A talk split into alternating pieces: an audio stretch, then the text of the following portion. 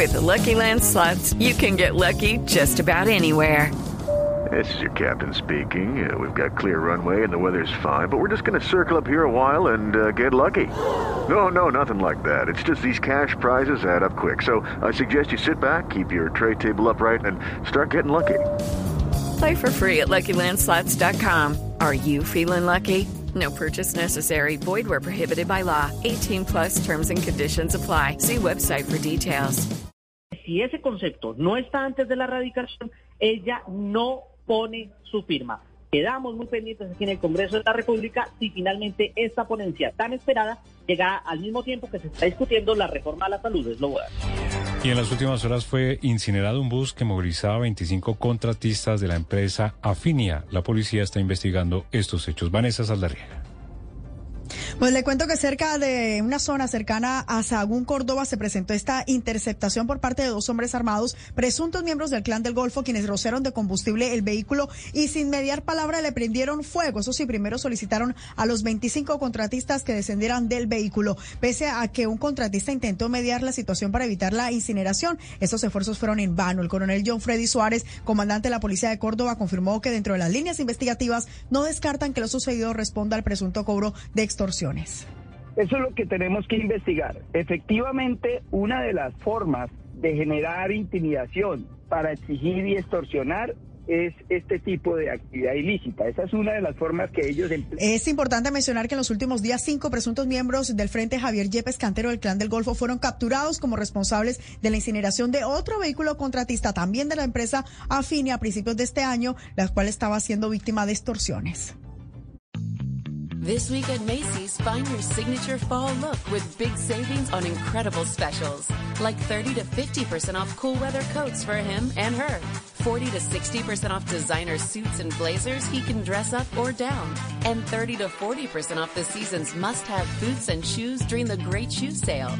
Or use your coupon or Macy's card and take an extra 20% off more great deals at Macy's.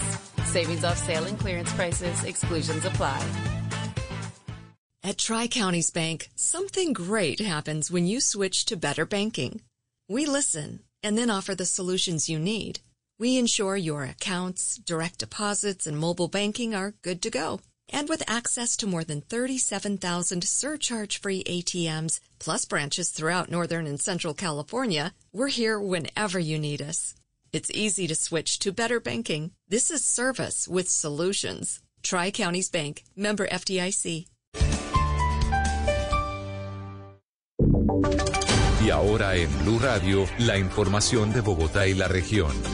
Iniciamos en Bogotá. Militares en retiro que marcharán el próximo 18 de octubre en contra del gobierno nacional consideran que si bien el presidente Gustavo Petro pidió perdón a nombre del Estado por los casos de falsos positivos, debería hacer lo mismo por el holocausto del Palacio de Justicia.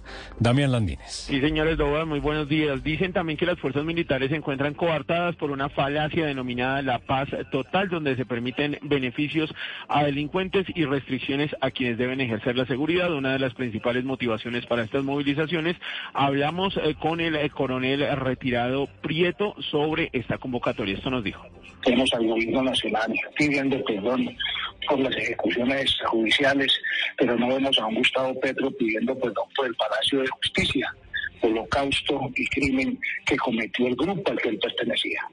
Recordaron que en la última convocatoria del 19 de julio en el país eh, se presentaron por lo menos unas 120 mil personas y en la marcha de este miércoles 18 de octubre esperan que la cifra de asistentes aumente por el inconformismo contra el gobierno.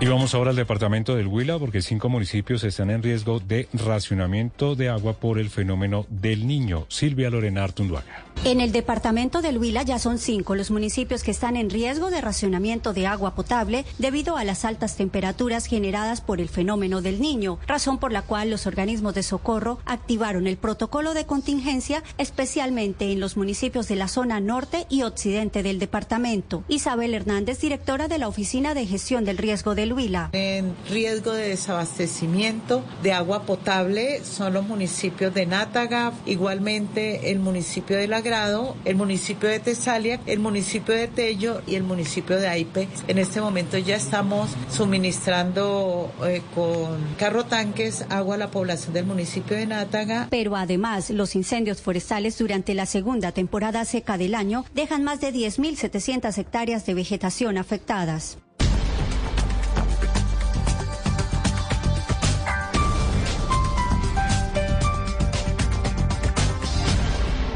Las victorias y derrotas, la pasión y la afición en juego y los datos de lo último en deportes se lo presenta Mañanas Blue. 10.29, hoy agenda intensa con Champions a las 11 y 45 de la mañana, Atlético de Madrid frente al Feyenoord, 2 en la tarde, oigan bien, Borussia Dortmund Milan, Leipzig, Manchester City, Porto Barcelona, ah, también tendremos eh, por Copa Betplay, Copa Colombia, a las 6 en la tarde, Deportivo Pereira Independiente Santa Fe, la serie está 0 a 0, y a las 8 y 30 en la noche, Atlético Nacional frente a Águilas Doradas de Río Negro, la serie 3 por 0 se definen clasificados a las semifinales de la Copa Colombia en nuestro país. 10.30, los deportes a esta hora en Mañanas Blue.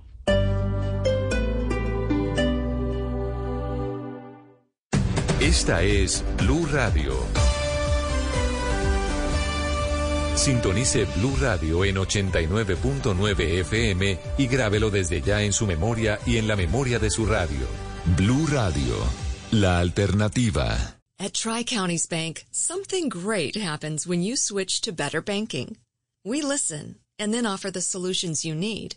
We ensure your accounts, direct deposits, and mobile banking are good to go. And with access to more than 37,000 surcharge-free ATMs, plus branches throughout Northern and Central California, we're here whenever you need us.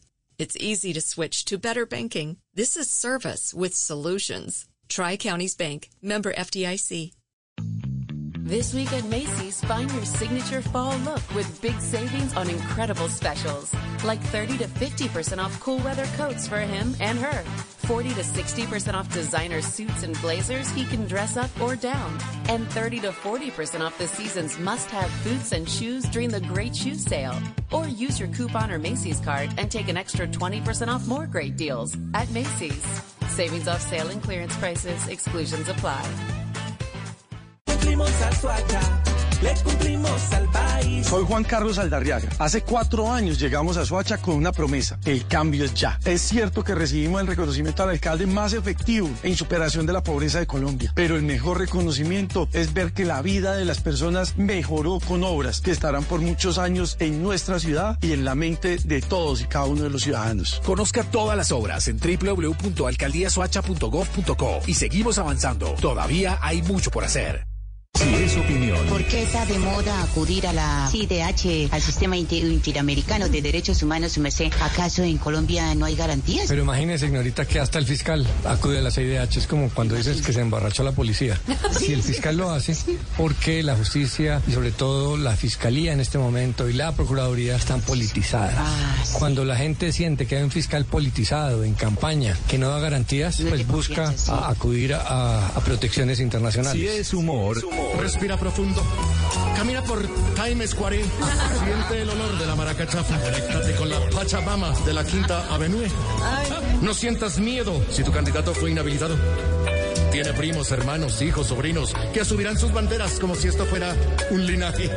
Aliméntate bien. Toma agua de Sabilé. Voz Populi. De lunes a viernes desde las 4 de la tarde. Si es opinión y humor, está en Blue Radio, la alternativa.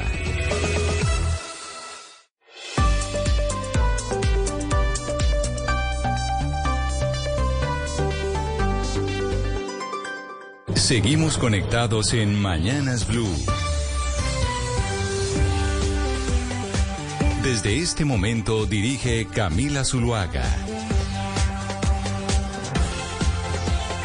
Son las 10 de la mañana, 33 minutos y seguimos conectados con ustedes en Mañanas Blue. Ya saben que vamos hasta la una de la tarde. Empezamos a las 5 de la mañana con eh, todas las noticias de Colombia y el mundo y hoy estamos fuera de la cabina de Blue Radio. Si ustedes están conectados con nosotros a través de nuestro canal de YouTube de Blue Radio en vivo, en donde veo que el chat está supremamente activo, pues ven que estamos en otro espacio. Y el espacio en donde nos encontramos hoy es en el eh, espacio de Iberia, que por primera vez se traslada fuera de España y va a estar en Bogotá o está en Bogotá hasta el 11 de octubre. Ahorita vamos a hablar con la gente de Iberia porque nos invitaron un poquito tarde, Claudia. Esto lleva ya mucho tiempo y nosotros estamos casi que cerrando este, este evento de Iberia que traslada su cabina, su avión de Iberia a las calles de, de, la capital. Bueno, pero como dice el dicho, el que ríe de último ríe mejor. Ojalá sea así. Y esto está muy chévere. Hay que invitar a la gente a que venga, a que pruebe los diferentes tipos de silla que tienen los aviones de Iberia.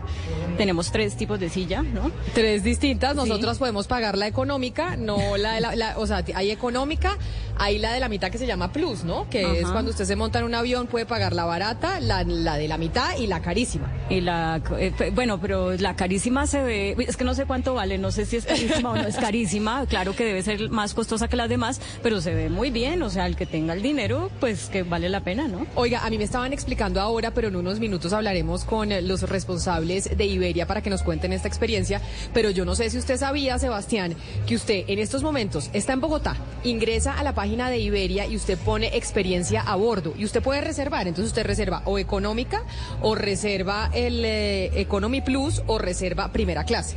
Y usted reserva y le dicen, bueno, para tal día puede venir y viene y 45 minutos usted está como si estuviera viviendo. At Tri Counties Bank, something great happens when you switch to better banking. We listen and then offer the solutions you need. We ensure your accounts, direct deposits, and mobile banking are good to go.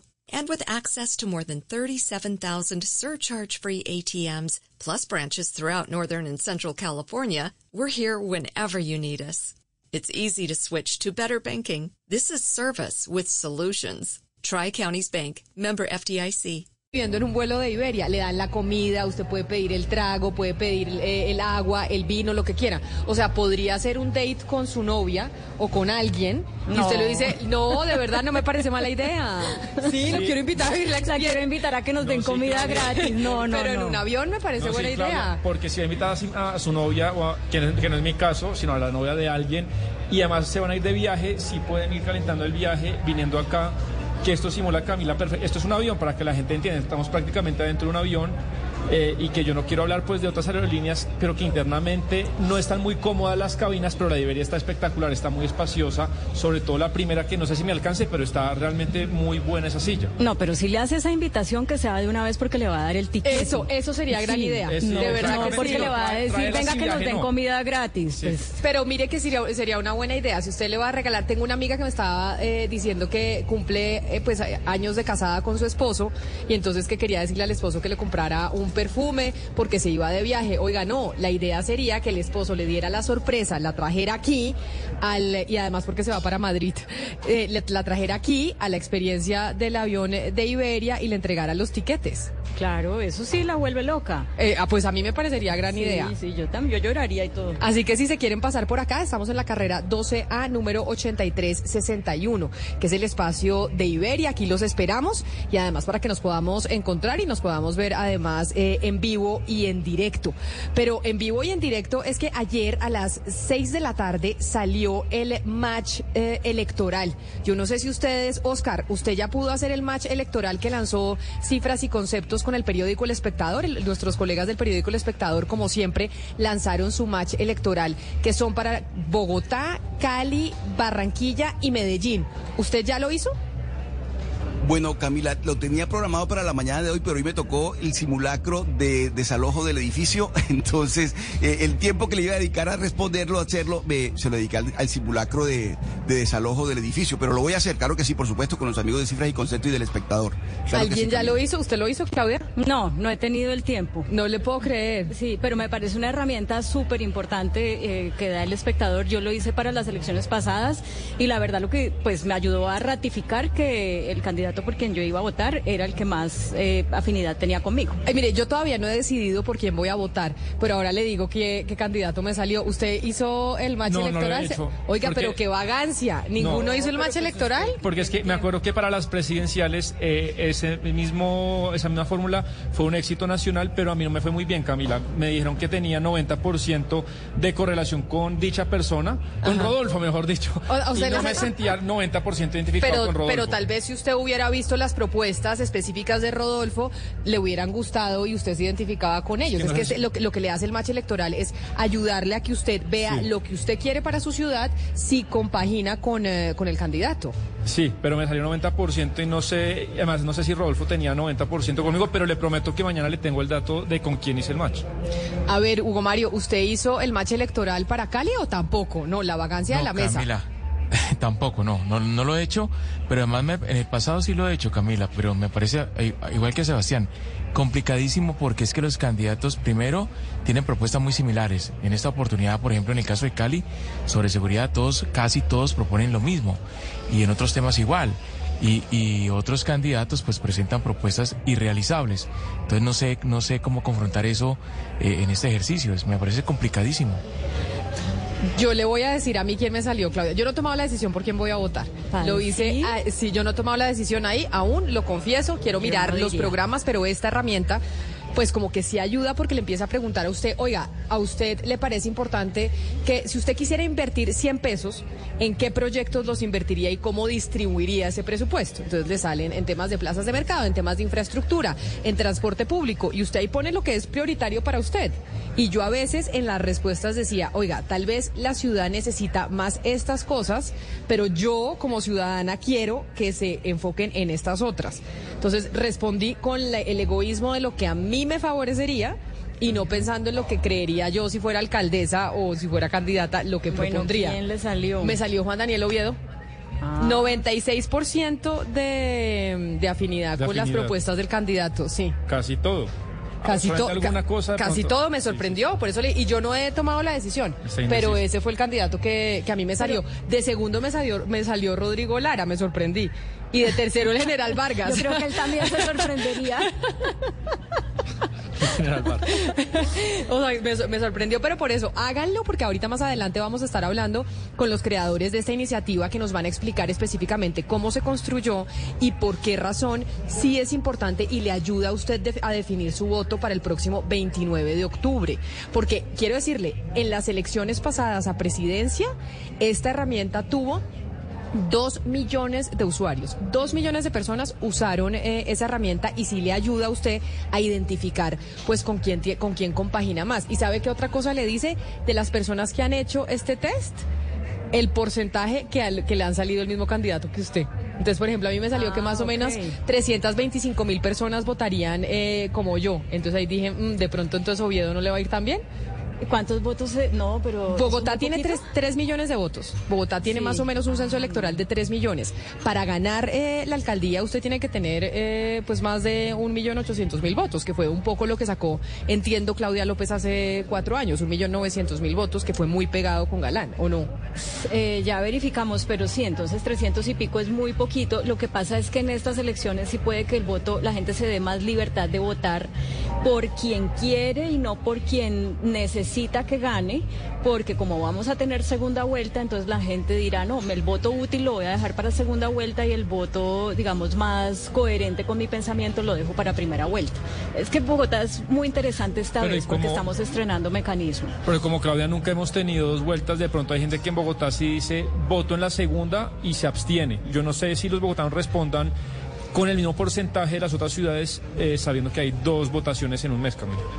Bueno, pues ahí estaba. En unos minutos o más adelante vamos a estar hablando con eh, la gente del espectador y de cifras y conceptos para que nos cuenten cómo fue precisamente la construcción de esta herramienta. Lo estoy extrañando, Gonzalo, porque como usted es el que todo el rato habla de temas de aviones, de viajes y demás, pues nos hace falta, porque usted es el más, uno de los más viajados de la mesa, además de Mariana, que en estos momentos está en trabajo de campo, quién sabe viajando por dónde. Pero le te- lo tenemos que invitar. Cuando esté por Bogotá, lo invitamos porque decidieron en Iberia venirse a Bogotá y no a Panamá. ¿Cómo le parece? Mire, me encanta, me encanta Camila. Eh, yo soy de las personas que siempre trato de buscar que me asciendan dentro de los aviones a la categoría, eh, sumo millas. Eh, por lo que usted describe, yo me sumo a esa selección de opciones que tiene la, la página web de Iberia. Eh, y Sebastián, averigüen por favor la primera cuánto cuesta. Por favor, La es la primera depende. cuánto Es que- pero Depende usted ¿qué- a dónde vaya. Bogotá-Madrid. Claro. Eh, no, no, no, Bogotá-Madrid, el que, es el, que es el típico vuelo en Iberia, ¿no? Bogotá-Madrid. Bogotá, pero es que también depende de la temporada. Si usted compra Sí. en diciembre es muy distinto a que si usted compra en marzo. Porque Bueno, obviamente diciembre es la temporada más alta porque hay una cantidad. Por ejemplo, Hugo Mario, usted no tiene a su hija viviendo en España. Hugo Mario. Claro, no, ya no, ya no está en España, está en Irlanda ahora, Camila. Ah, pero muy internacional. Iberia me- sí, no, pero Iberia me, me sirvió mucho. Mientras estuve en España siempre me sirvió mucho la aerolínea. Bueno, Ahora, pues Camila, déjeme España. hacerle una pregunta. De- déjeme hacerle una pregunta. ¿Cuál es el avión que utiliza Iberia para trasladar a, a los colombianos a España? Le tengo ¿Sabe la respuesta y usted creía que no la iba a tener y es un Airbus 350. Para que vea cómo lo sorprendí. Buen avión, ¿no? Airbus, avión. Airbus 350, sí señores, pero además porque tomaron la decisión, ahí me estaban explicando, que tenían, eh, que habían tomado la decisión de comprar eh, desde Iberia solo Airbus y los vuelos que se hacen Colombia-España s- utiliza ese avión, que es una maravilla. Ahí para que yo, que era un poco ignorante en términos de aviones, me estaban eh, contando ese tema para que no crea que me corchó o yo Gonzalo No, no, no, yo no lo decía por eso. España apoyando a Europa, ¿no? Recuerda que Airbus es eh, eh, eh, europea y Boeing es americana. Entonces ahí España dándole el espaldarazo a Airbus. Pues son las 10 de la mañana, 44 minutos y ya saben que estamos aquí, así que los esperamos para que pasen eh, por este espacio de Iberia en Bogotá, en la zona T de la capital. Por lo pronto, eh, hay una cosa que ha venido sucediendo desde hace varias semanas y yo no sé si usted ha visto, Claudia, que se está poniendo de moda. O tal vez esto ya había sucedido antes en el país, pero en los últimos meses lo hemos visto bastante con varios protagonistas de procesos judiciales en, en nuestro país. Y tiene que ver con la Comisión Interamericana de Derechos Humanos. Porque ayer anunciaba el hijo del eh, presidente Gustavo Petro, Nicolás Petro, que acudiría a la CIDH por cuenta de que sentía que se le habían violado sus garantías en el proceso en eh, la Fiscalía. Asimismo, lo hizo en la tarde los abogados de Marel Bismesa, el doctor Iván Cancino y mm, su, y su partner en, en el, eh, en el bufete de abogados, diciendo que también temían por la vida de Marel Bismesa, quien era la niñera de Laura Sarabia y que tiene un proceso eh, también abierto y pedían medidas cautelares. Y hace como tres semanas, Laura Sarabia se fue para Washington y estuvo en la CIDH. Entonces uno lo que dice es, oiga, ¿qué pasa en Colombia? Que resulta que estos casos eh, tan mediáticos están anunciando recientemente que no les parece que aquí en la justicia no hay garantías y que se van para Washington. Y otro, el senador Miguel Uribe Turbay en el día de ayer pidió a la Comisión Interamericana de Derechos Humanos y también a Naciones Unidas que se pronuncien por lo que consideran son ataques del presidente Petro a, medios de comunicación y a periodistas. Y entonces eh, todo va en la misma línea de la pregunta que usted hacía, o sea, ¿qué pasa con la justicia en Colombia? Que las personas que eh, ven alguna vulnerabilidad a los derechos, a eh, algún rompimiento de las leyes, no consideran que eh, el aparato de justicia en Colombia puede ofrecer las garantías para tomar una decisión que los deje eh, tranquilos, por lo menos de que hubo, de que todo se hizo en estricto rigor. ¿Qué pasará con estos casos? Recuerde que el sistema interamericano de justicia tiene dos partes. Uno es la Comisión Interamericana de Derechos Humanos y otra es la Corte Interamericana de Derechos Humanos.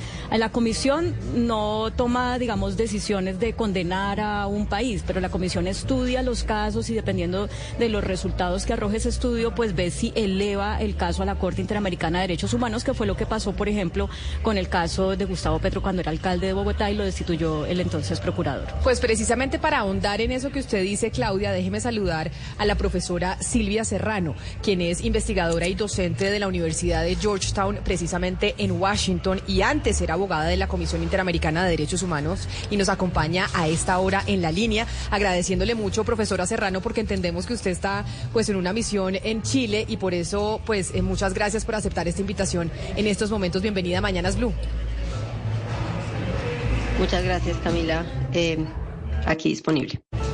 Profesora, Ahorita estábamos haciendo como la introducción de cómo en estas últimas semanas hemos visto casos, eh, procesos judiciales, pues muy nombrados en, los medios de comunicación, que terminan anunciando que van a la CIDH. Y yo le voy a, eh, a utilizar una expresión muy coloquial y pareciera que se estuviera utilizando la CIDH como violín prestado, es decir, como que todo termina ya porque pareciera que la justicia en Colombia no funciona o todas las partes creen que no les dan garantías. ¿Eso realmente es así? ¿Realmente la justicia en Colombia no da garantías que cualquiera necesita terminar en la CIDH para sentirse seguro de su proceso? Eh, bueno, eh, a ver, yo creo que una, una primera aclaración es que eh, cuando se difunde mediáticamente que una persona va a la Comisión Interamericana, se suele generar una distorsión, es decir, eh, se genera esta sensación de que mucha gente está yendo a la Comisión, pero en realidad no es que mucha gente está yendo a la Comisión ahora y que eso sea una novedad. La verdad es que la Comisión recibe cientos y cientos de denuncias Colombia por año, recibe cientos y cientos de medidas cautelares contra Colombia eh, por año, pero cuando aparecen personalidades que, eh, digamos, a los medios de comunicación les interesa cubrir en general sobre lo que hacen y no a cualquier víctima de cualquier violación de derechos humanos, entonces se genera esta percepción de que, bueno, se está utilizando mucho a la comisión, pero realmente Colombia es uno de los países que siempre está en el top de la mayor cantidad de denuncias y medidas cautelares, solo que nada de eso tiene visibilidad eh, en los medios porque pues no son personalidades eh, públicas. Entonces eso es como una, una primera eh, aclaración. Em, y quizá si, si tienen más preguntas sobre eso, pero mencionar que la comisión tiene distintos mecanismos, ¿no? Eh, y entonces también depende un poco para responder esa pregunta de qué mecanismos se está utilizando. Se, señora Silvia. Y entiendo que eso, por ejemplo, es lo que hizo Laura Tarabia. Sí.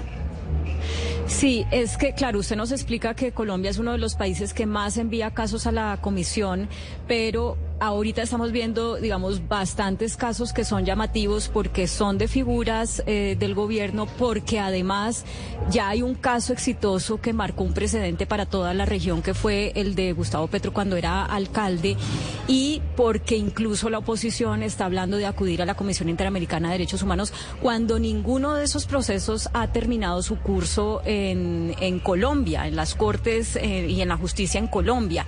Y lo que se, eh, digamos, el principio de acudir a la comisión es si la justicia del país no funciona, pues entonces se acude a esa justicia internacional. Pero aquí se, da esta, se está dando por hecho que no funciona. ¿Cómo se determina realmente desde las lentes de la comisión cuando el país sí, la justicia local sí funcionó y cuándo no?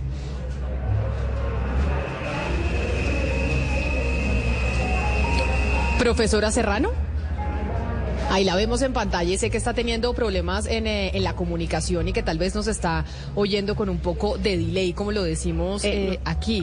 Pero usted nos escucha, profesora Serrano. Bueno, vamos a ver si logramos eh, tener una mejor comunicación. Pero Claudia, la profesora Silvia Serrano es una de las mujeres en Colombia que más conoce del sistema interamericano de derechos humanos. Y es importante poder eh, saber cómo funciona el sistema interamericano y la respuesta a esa pregunta. Porque acá resulta que se, se acude al sistema interamericano antes de que surta el proceso en Colombia. O sea, se asume que aquí no se van a dar las garantías. Y hay un precedente de eso, que es el que hemos mencionado. En el caso de Gustavo Petro, cuando era alcalde, eh, el el procurador lo destituye.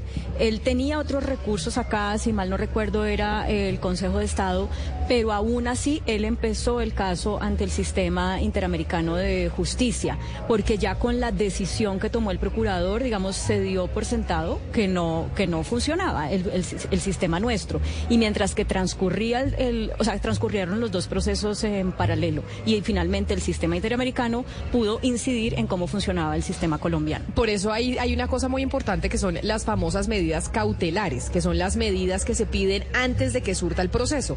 Que en el caso de los tres eh, nombres que hemos mencionado aquí, quien pide medidas cautelares son los abogados de Mariel Bismesa. Ellos dicen, pedimos medidas cautelares o solicitamos porque creemos que eh, y tememos por la vida de ella, que su vida eh, está en peligro. La directora del DPS, Laura Sarabria, va a la, a la Comisión Interamericana de Derechos Humanos antes de que de posesionarse en su cargo, no para pedir medidas cautelares, sino simplemente para exponer su caso de violencia de género y pedir un monitoreo. Ella ahí no está diciendo, oiga, quiero que vengan e intervengan porque tendrían que intervenir al Estado colombiano, que ella tendría que probar que eh, el Estado colombiano no, le, no la pudo defender y proteger frente eh, al maltrato que ella argumenta está sufriendo de violencia política y de género. Y lo mismo con el caso que mencionaba de Miguel Uribe Turbay. Él no está diciendo, abramos un proceso ante la Comisión eh, por la violación a la libertad de prensa en Colombia. Está diciendo, le pedimos a la Comisión que se pronuncie. Es otro mecanismo. Claudia, una distinto. pregunta. Una pregunta que yo le tengo. Usted sabe que la CIDH ha estado bastante desprestigiada por algunos gobiernos de América Latina. Incluso hay países que no se consideran aliados o que están inmersos dentro de la misma estructura de la CIDH. La pregunta es, ¿qué tan vinculantes son las decisiones que toma la CIDH frente a los sistemas de justicia de cada país? Usted me hace acordar de cuando eh, la Corte Interamericana se pronunció sobre el caso Leopoldo López eh, de su país, que estaba todavía vivo el presidente Hugo Chávez, y la reacción de, de Chávez, si mal no recuerdo, fue a ese caso, fue que importaba más un corte de pelo que la Corte Interamericana de Derechos Humanos. Es decir, dependiendo pues de la, del, de la- de la- del gusto o disgusto de los mandatarios eh, locales sobre los fallos de la comisión, le dan o no legitimidad. Pero sí es cierto que ha, que ha sido cuestionada en diferentes momentos eh, porque algunos consideran que tiene eh, eh, miembros mayoritariamente de tendencia política de izquierda. Pues precisamente, como les decía, estábamos hablando con el Silvia Serrano, que es una de las mujeres que más conoce de este sistema en Colombia y que además en estos momentos es investigadora y profesora de la Universidad de Georgetown en Washington. Profesora Serrano, ya creo que retomamos eh, la comunicación con usted y tenemos mejor sonido para poder que usted nos aclare varias de las inquietudes y, e interrogantes que existen alrededor de este, sistema interamericano de derechos humanos y cómo en Colombia pues está recurriendo por eh, personalidades muy notorias a él porque se cree que en Colombia no hay garantías. Sí. Entonces, Claudia, tal vez usted le repite Sí, su pregunta a la profesora Serrano. Eh, Le repito la pregunta a usted y para que los oyentes la sepan también.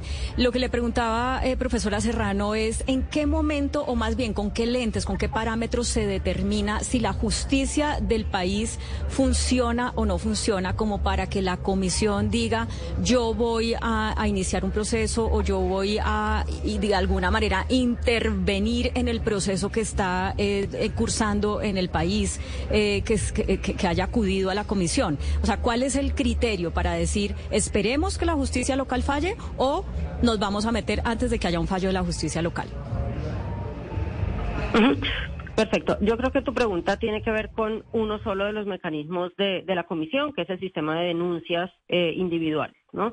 Em, no estoy segura de que quienes hayan acudido a la comisión estén utilizando exclusivamente este mecanismo. Me parece que alguien está utilizando las medidas cautelares y alguien simplemente está denunciando en general con fines de monitoreo, pero eh, entiendo que em, al- eh, me parece que en el caso de Nicolás Petro sí se está planteando la posibilidad de una denuncia. Eh, en el caso de las denuncias individuales es necesario agotar los recursos internos, es decir, el sistema interamericano tiene que funcionar de manera subsidiaria, como, como tú dices, Claudia, únicamente si las autoridades nacionales no eh, dan una respuesta adecuada. Pero eh, antes hay que agotar la vía interna, digamos, no se puede en una etapa tan eh, prematura de un proceso eh, acudir ante la comisión eh, porque muy probablemente la respuesta de la comisión va a ser, una vez que el Estado pueda defenderse, la respuesta de la comisión va a ser que eh, no se habían agotado los recursos internos, ¿no? Eh, así que digamos que en procesos que apenas están empezando, todavía queda el proceso, todavía quedan posibles, eh, si hay una condena, todavía queda una apelación, en fin, eh, es- eh, sería un poco prematuro acudir a la comisión tan solo con la apertura de, de un proceso en el contexto de una denuncia individual. Pero además, profesora Serrano, lo que dice Nicolás Petro es que lo han presionado para declarar en contra de su papá y también el presidente deslizó que como si se estuviera desviando lo importante de su caso para que se hable mal o se investigue al presidente. Y entiendo yo que no importa si es el presidente o no, en los casos donde se hace principio de oportunidad en Colombia en otros países, lo importante es que el sindicato pues ofrezca información de personas eh, más arriba y que eh, se aporte información valiosa para el caso, ¿no? No importaría si es el, si se trata del presidente o no, sino si se importa eh, información valiosa eh, pues para lo que se está investigando. Bueno, yo creo que esa es una pregunta para el proceso interno, es decir, la comisión no dice que eh, cómo se tiene que diseñar un proceso interno, ni si tiene que existir re- em, el principio de oportunidad o no. En algunos diseños mm, de procesos de sistemas procesales penales hay principio de oportunidad, en otros no. Entonces es un tema en el que la comisión realmente no se mete. Claro, otra cosa es que una persona sea coaccionada mediante tortura, mediante tratos crueles, inhumanos o degradantes o mediante amenazas para dar confesiones o, eh, digamos, eh, imputar a otras personas. Esa es otra conversación, ese es otro tipo de violaciones de derechos humanos pero eh, la existencia del principio de oportunidad eh, en sí misma no es relevante o irrelevante para un caso. Eh, en, en pr- en- en principio que, que la fiscalía o el que sea le pregunte a Nicolás Petro por su padre, eso en principio no significa eh, coacción o presión en sí mismo. una pregunta eh, sobre el pa- sobre el padre en un contexto en el que la propia persona se está sometiendo a eh, una conversación sobre el principio de oportunidad no le veo en, en principio un problema eh, tendría que conocer los detalles de cómo se está dando esa conversación y si la persona tiene la defensa adecuada pero siempre que haya derecho de defensa eh, no no veo cuál sería el, el problema de que se le haga eh, una pregunta dentro de un proceso de, de principio de oportunidad sobre eh, Doctora, los, se- los hechos del, del caso que se está investigando. Doctora Serrano, estamos hablando de tres casos que han sido eh, pues recientes en Colombia, anunciando la llegada a la Comisión Interamericana de Derechos Humanos de algunos requisitos de personas que están en procesos judiciales en nuestro país. Uno, Laura Sarabia, otro, Marel Bismesa y otro, Nicolás Petro. Usted muy bien nos lo ha dicho, son tres casos en donde se piden acciones distintas de la comisión. En caso de que la comisión actuara en esos casos, por ejemplo, en el del hijo del presidente, en el de Nicolás Petro, y que dijera, listo, aceptamos eh, el, caso, aceptamos nosotros entrar a participar en él, ¿qué es lo que podría hacer la Comisión Interamericana frente a la justicia colombiana en ese sentido? ¿Cuál sería el, eh, un posible pronunciamiento? ¿Cuál sería una eh, posible orden que daría esta comisión a la justicia de nuestro país? Eh, bueno, yo primero creo que es importante eh, comentar un poco qué es lo que condiciona que la comisión pudiera abrir el caso. Yo creo que tu pregunta va a, bueno, cuál podría ser el resultado del proceso, las reparaciones que se pudieran dar, pero realmente en la comisión hay una primera etapa que se llama estudio inicial y es donde se evalúa si hay requisitos mínimos básicos para ser tramitada. En casos en los cuales es evidente que no hay un agotamiento de los recursos internos, eh, esa petición muy probablemente no se abra trámite si se presenta de una manera muy prematura sin haber eh, presentado recursos a nivel nacional. Entonces, realmente es muy improbable que una petición eh, con una, eh, digamos, en un estado tan prematuro eh, pudiera ser tramitada eh, porque había un problema de, de agotamiento de recursos internos. Eso como primera cosa. Pero digamos que la comisión está persuadida de que no hay garantías de independencia o de imparcialidad, por ejemplo, y ese es el argumento que se está haciendo, y avanza con la petición. Primero la petición tiene que pasar por una etapa de admisibilidad para evaluar si sí se agotaron los recursos internos o no, se han cumplido otros requisitos que son procesales, y luego eh, la comisión podría avanzar con una decisión más sustantiva, se dice decisión de fondo, donde podría dar recomendaciones. Entonces, si la comisión llegara a encontrar, primero que superara ese estándar de admisibilidad, que yo lo veo bastante improbable en una etapa tan prematura, pero digamos que lo superara y llegara el caso a tener una decisión de fondo de la comisión, eh, va a depender también de las circunstancias. En casos de violaciones al debido proceso, que creo que es lo que se está planteando acá, eh, depende de la situación. Si se trata de un proceso que todavía está vigente al momento de la decisión, pues la comisión puede recomendar correctivos para que eh, se hagan los- las adecuaciones necesarias en el proceso y se eh, reconduzca con las garantías del debido proceso que supuestamente se habían violado y que la comisión determinó que se violaron. Si el caso ya está cerrado, eh, entonces lo que va a ordenar la comisión, lo que va a recomendar la comisión y principalmente la Corte, más bien es una reparación, una indemnización u otras medidas de reparación eh, por unos hechos ya consumados en los cuales pues ya no se pueden volver las cosas al estado anterior. Entonces depende un poco de las circunstancias del caso, de dónde está el caso cuando se adopte la decisión, pero como te decía, todo esto solamente es posible si se supera toda la primera fase procesal de agotamiento de recursos internos y ahí es donde yo veo que, que es altísimamente improbable que eso ocurra. Bueno, y de los 22 casos que ha fallado la Corte Interamericana eh, sobre Colombia, tenemos ambos ejemplos. Por ejemplo, en el caso del, de los desaparecidos del Palacio de Justicia, pues eso ya no, no, se podía cambiar, entonces las órdenes son indemnizaciones, pedido de perdón, reconocimientos. En el caso de Gustavo Petro, pues sí hubo una, una digamos, sí fue efectivo en cambiar el curso de las cosas. De Pero, hecho, de hecho, fue tan efectivo que hoy hay un enfrentamiento entre presidente de la República y Procuradora General de la Nación por cuenta de esa orden de la Comisión Interamericana de Derechos Humanos en donde dice la Procuraduría no puede destituir a personas elegidas eh, popularmente y la Procuradora dice sí, esto lo debe definir el Consejo de Estado y ahí todavía está ese tire y afloje entre ambas instituciones. Profesora Silvia, una cuestión de procedimiento también. La Comisión Interamericana de Derechos Humanos tiene siete miembros. Estoy aquí revisando las nacionalidades de ellos. Veo que hay uno que es colombiano, si, si, si pues no me falla la búsqueda que estoy haciendo, el doctor Carlos Bernal Pulido.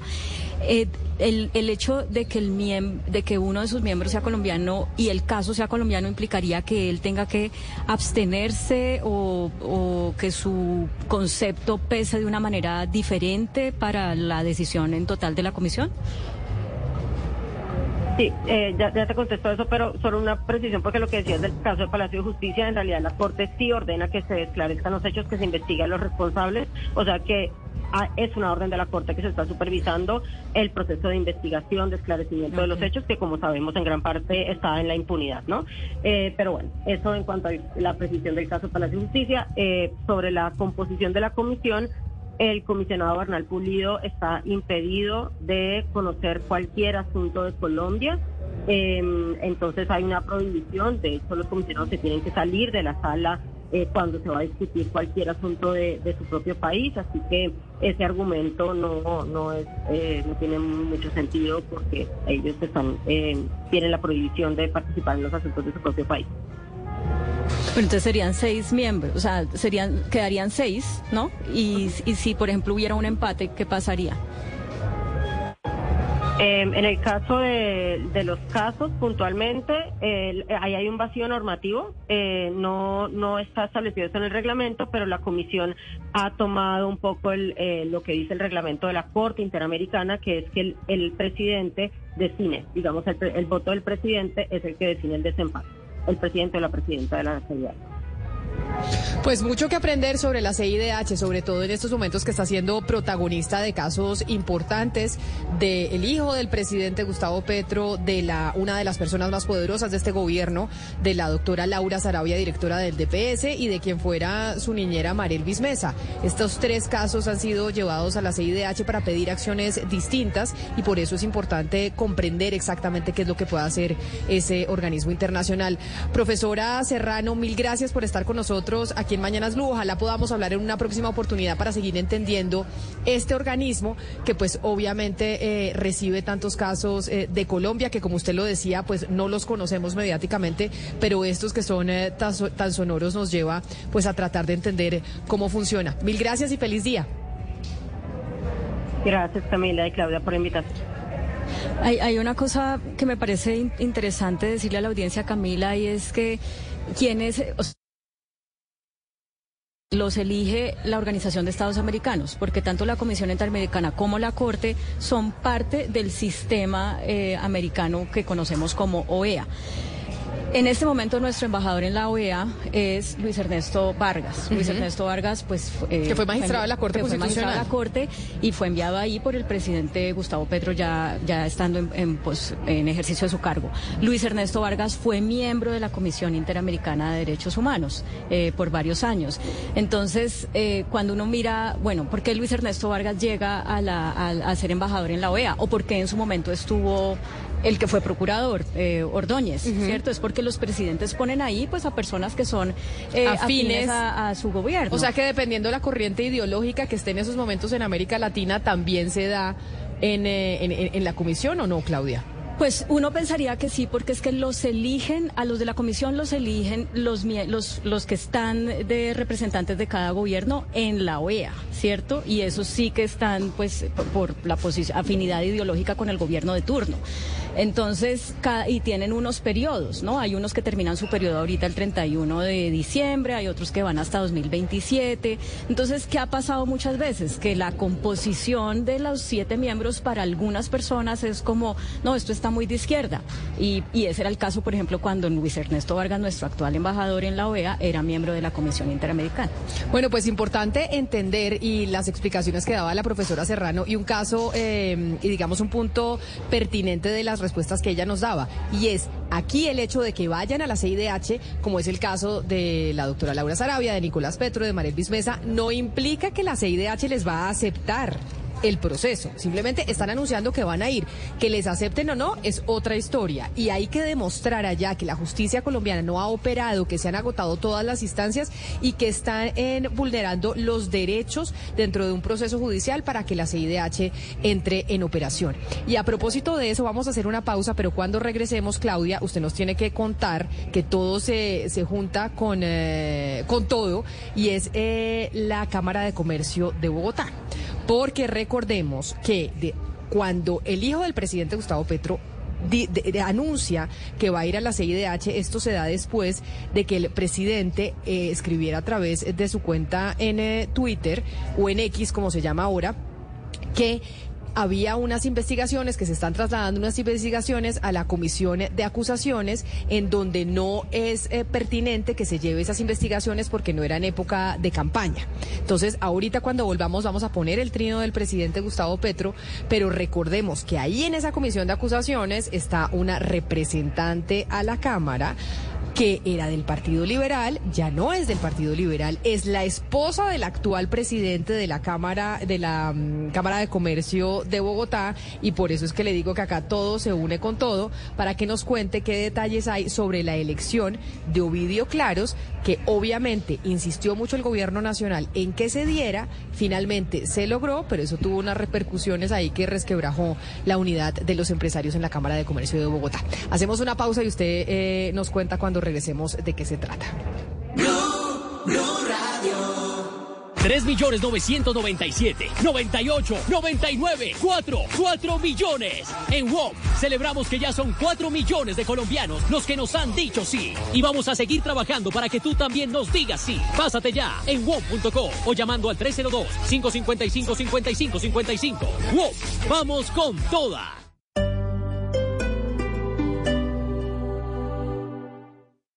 Esta es Blue Radio.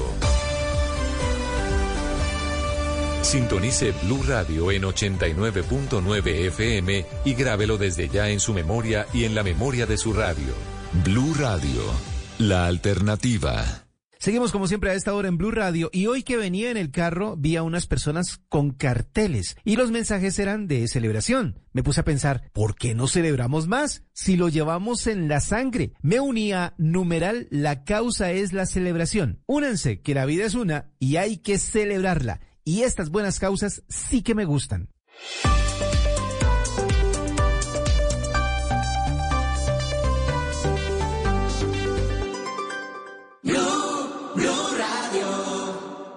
Porque mañana será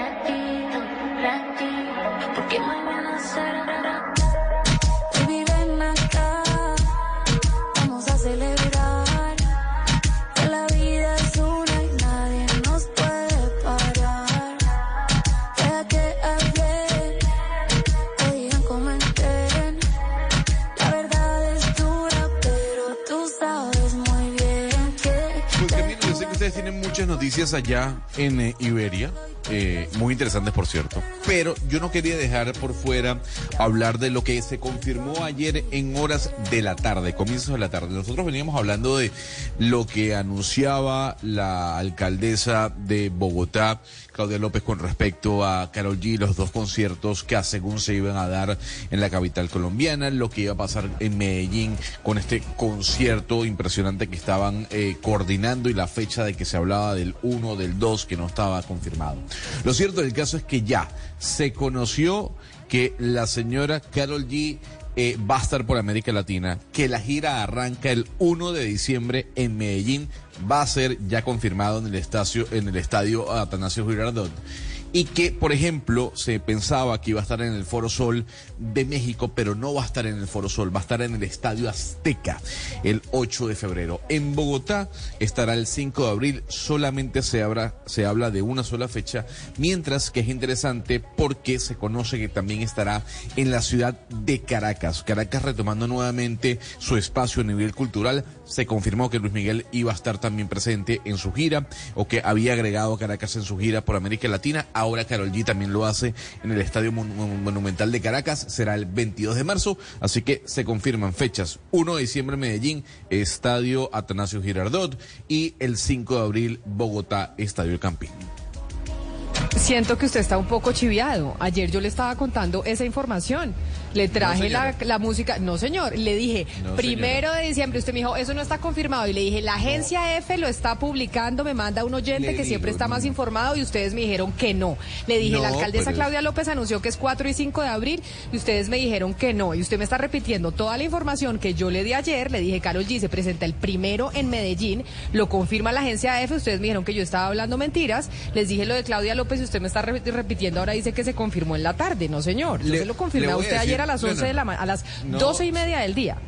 Le voy a decir lo siguiente. El anuncio lo hace el artista en horas de la tarde, comienzos de la tarde, Camila. Antes de que nosotros estuviésemos hablando de esas fechas, no había anunciado Carol G exactamente dónde iba a tocar y cuándo iba a tocar. Se hablaba de especulaciones. Incluso la alcaldesa Claudia López habla de dos fechas. La pregunta es, ¿por qué en la información oficial de Carol G nada más se menciona una?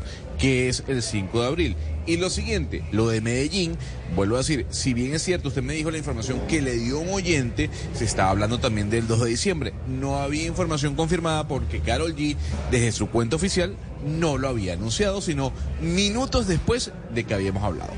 Usted que no confía en los oyentes porque los oyentes me mandaron a mí la noticia de la agencia F diciendo que Carol G se presentaba el eh, primero de diciembre en Medellín y usted dijo que no y que no y que no y entonces ahora le vamos a decir al oyente que nos conmigo. escribió al 301-764-4108 que gracias, que ahí don Gonzalo no les quiere creer cuando nos escriben, pero ellos de verdad eh, nos ayudan muchísimo en esta transmisión. De hecho, los oyentes nos están diciendo a través de nuestro eh, canal de YouTube de Blue Radio en vivo en eh, nuestro chat que Twitter dejó de, de existir hace tres meses, que por favor, que Camila que se llama X. ¿Sabe qué es lo que pasa, Sebastián? Que yo me niego. Yo lo voy a seguir llamando Twitter. A mí eso de que se llame X no me importa, lo voy a seguir llamando Twitter y usted cuando yo le diga Twitter me va a entender. Pero no, no me parece mal porque más yo creo que mucha gente, si usted hace una encuesta en la calle y le preguntan que qué es ex, la gente no sabe. La gente no tiene ni idea. La, la posición eh, comercial de Twitter eh, tiene 15 años y incluso usted pone Twitter en Google y lo primero que le sale es ex. Pues en Twitter, el presidente Gustavo Petro, que tiene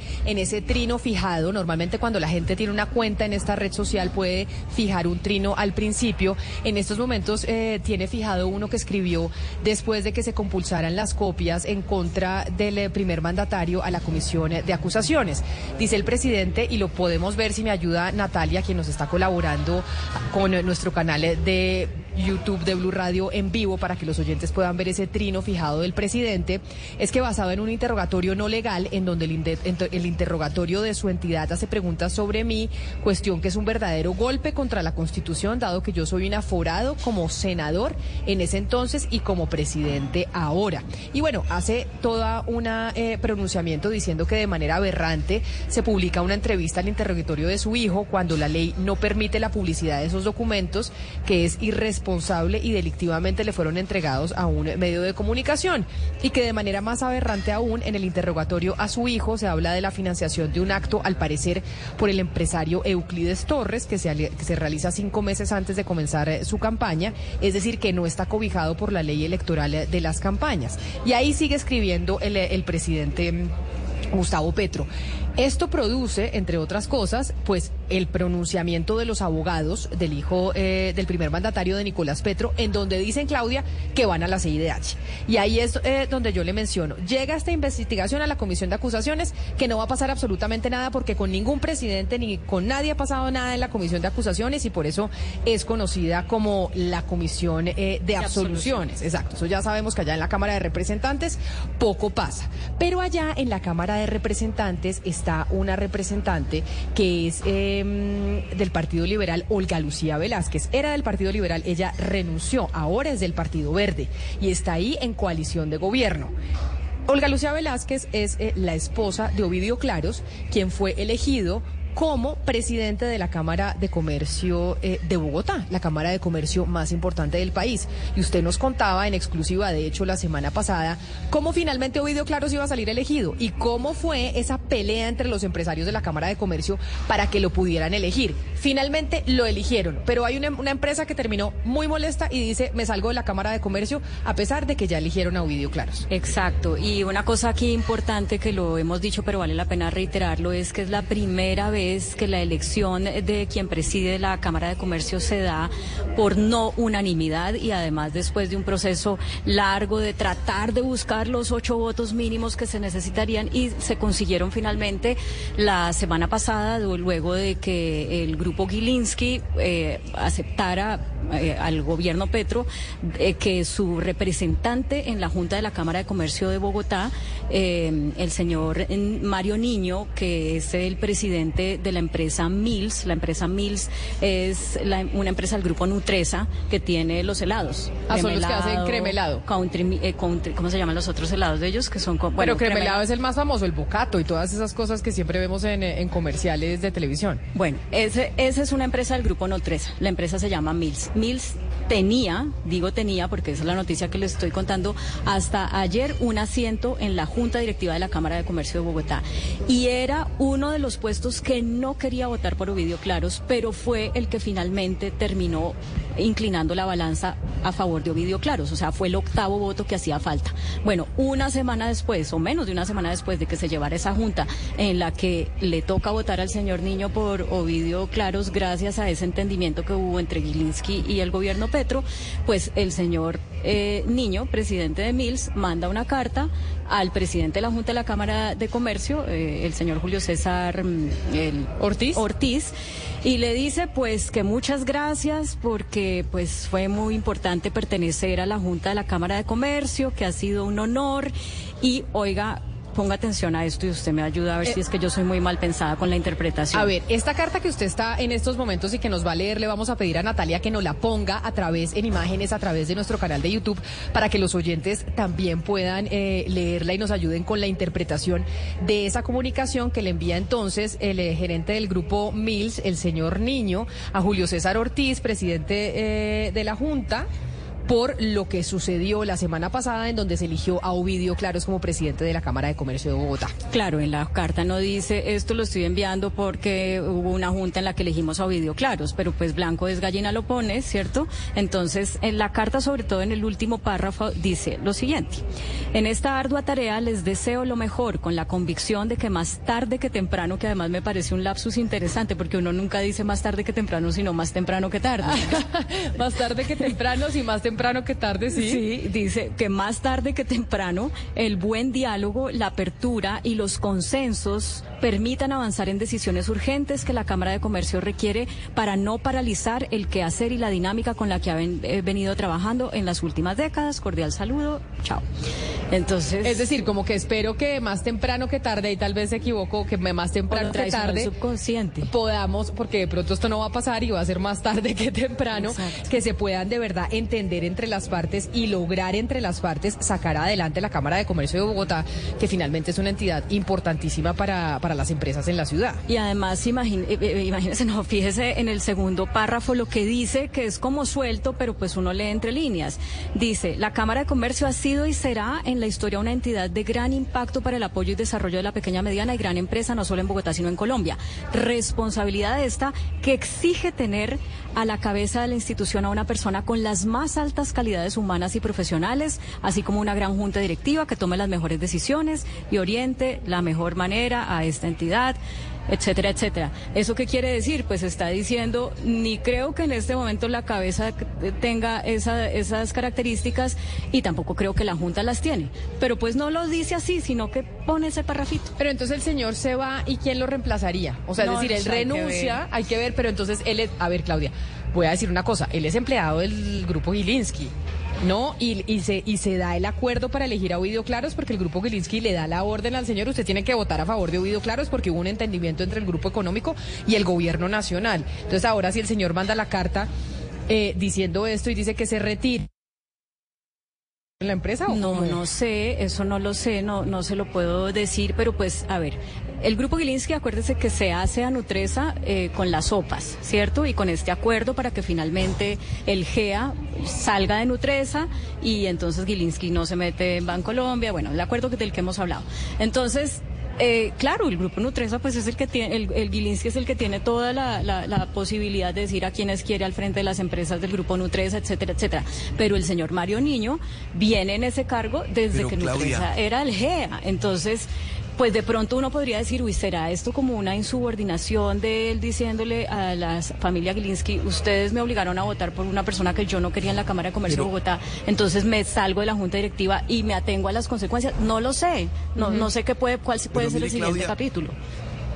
Claudia y Camila, lo cierto, lo cierto es que este, este pulso lo ganó el gobierno. ¿Se acuerdan cuando comenzamos y, y tocamos este tema? Yo dije, no hay la menor posibilidad de que un presidente, cualquiera que sea, no logre su cometido de tener allí a, su ficha principal, en este caso el doctor Vidio Claros. Lo demás ya es rabieta del señor niño que se va, que no llega, que alguien lo reemplaza, es otro cosa, otro asunto. Pero lo cierto es que este pulso, como lo, como casi que como un punto de honor, como lo declaró el presidente, o como lo consideró el presidente, terminó ganándolo eh, Petro. Petro ganó y puso Vidio Claros allí. Y obviamente, como decía Camila, que aquí no hay puntada sin dedal, hay una ficha importantísima en la comisión de acusación de la Cámara, que es su esposa que es la que se va a encargar de estudiar todo este tema eh, de, la, de las denuncias que hay contra el presidente de la República y la financiación de su campaña presidencial. De tal manera que la, la vuelta le salió redonda al presidente y en ese caso hay que decir chapó. Chapó porque el presidente se craneó la jugada con Ovidio Claros y además de carambola logró tener allá en la comisión de acusación, vayan a saber si es de carambola o, o ese era realmente el propósito, a una persona, la doctora Velázquez, que seguramente va a hacer la tarea que le corresponde en su momento cuando tenga que conocer y abordar toda la investigación de la financiación de la campaña del hoy presidente eh, eh, eh, Gustavo Petro. Eh, También recordar que no es, no es el primer presidente que tiene dominio en la Cámara de Comercio de Bogotá. A ver, esto ha pasado siempre. O sea, este no va a ser el primero ni el último, sí, sí, sí. probablemente, porque esto ha sido así siempre. Y, y, pues claramente el gobierno iba a ganar, y pues porque tiene las, eh, las de ganar, y ahí lo logró el eh, presidente Gustavo Petro de poner a Ovidio Claros en la presidencia de la Cámara de Comercio de Bogotá. Pero en Bogotá está saliendo el sol y está haciendo un día espectacular. Y estamos aquí en eh, la zona T, como yo le estaba contando a los oyentes y a usted, Oscar, Hugo Mario y Gonzalo, que estamos con Claudia y con Sebastián en eh, este espacio de Iberia, que nos invitaron y yo me voy a quejar y les dije desde el principio que nos habían invitado un poquito tarde. Y por eso quiero presentar eh, mis quejas a nuestra invitada, la doctora Marina Colunga, directora comercial de Iberia para América Latina. Señora Colunga, bienvenida, gracias por invitarnos a nosotros a este espacio y nos invitaron muy tarde porque ustedes acaban el 11 de octubre. Muchas gracias por venir y desde ya que han sido para nosotros Now's the time to get your place ready for company with up to 40% off select online baths at the Home Depot because the holidays are coming to town. And so are your friends, your family, and their friends and family. So let the Home Depot help get your bathroom guest ready with the Tabana vanity and the matte black Oswell faucet from Glacier Bay. For more storage and a new modern look, refresh your space with up to 40% off select online baths. Plus, get free delivery on all online vanities and faucets from the Home Depot. How doers get more done. There's a new score in store at Marshall's. Our buyers got brand name boots in tons of styles like Moto, Lugsole, and all the latest trends, starting at $24.99. With incredible deals always arriving in store, come see what's new. Marshall's, get the good stuff. Prices are representative. Actual prices is marked or online. At Tri Counties Bank, something great happens when you switch to better banking. We listen and then offer the solutions you need. We ensure your accounts, direct deposits, and mobile banking are good to go. And with access to more than 37,000 surcharge-free ATMs, plus branches throughout Northern and Central California, we're here whenever you need us. It's easy to switch to better banking. This is service with solutions. Tri Counties Bank, member FDIC. Es uno de nuestros principales invitados. Eh, el espacio sigue eh, abierto de lunes a domingo de 11 de la mañana, 9 de la noche hasta el día 11. Así que esperamos que los que no han podido, no han tenido la oportunidad como ustedes hasta ahora de venirnos a visitar, eh, puedan venir a disfrutarnos. La realidad es que tenemos, si quieres, a veces lo bueno se hace esperar. Ya tenemos aquí el simulador, así que no solamente van a poder conocer las, todas las facilidades la cabina, sino también aquellos que tengan más interés por tener la experiencia de volar un avión, conocer a nuestro simulador que está disponible para quienes nos visitan. Yo le he dicho a Camila que el que ríe de último ríe mejor, entonces yo estoy eh, con mucha expectativa también de, de conocer pues realmente esto que estamos viendo aquí, todavía no nos hemos ido a sentar a las sillas que además están llenas, o sea, esto ha sido El avión de Iberia total. está completamente lleno. Vamos Primera clase, Economy Premium y Economy está lleno de, de clientes en estos momentos que están recibiendo la comida como se recibe en el avión. Sí, ahorita de pronto hagamos de cuenta que esta es una parte del avión y llega la comida también. No, mentiras. Que- Quería preguntarle sobre algo que evidencia mucho cómo está el mercado del turismo eh, o de la, del deseo de los colombianos de viajar, porque es que ustedes tienen 21, frecue- 21 frecuencias, si no estoy mal, Sí. a la semana. Eso es un montón. y- Es un montón. Fíjate que, que Colombia, sin ninguna duda, es, es uno de los mercados que ha, que ha surgido como, como más fuertes desde los últimos, en este último año. Y cuando nosotros a veces somos muy técnicos y hablamos de 21 frecuencias, pero a mí me gusta siempre ponerlo en contexto, porque ¿qué significa tres frecuencias diarias? Son 610 mil asientos en un año, son 610 mil personas que podemos mover entre Colombia y Madrid en un año, que es un montón de intercambio de cultura y un montón de intercambio de oportunidades para conocer y alimentar no solamente el punto a punto que es Bogotá-Madrid, sino todo lo que in- involucra los vuelos que van más allá de, de Madrid, ¿no? Nosotros tenemos una red de conectividad que involucra no solamente Madrid, sino la red de Europa. Y, y realmente el mercado colombiano ha surgido como uno de los, de los más eh, prósperos en términos de viaje.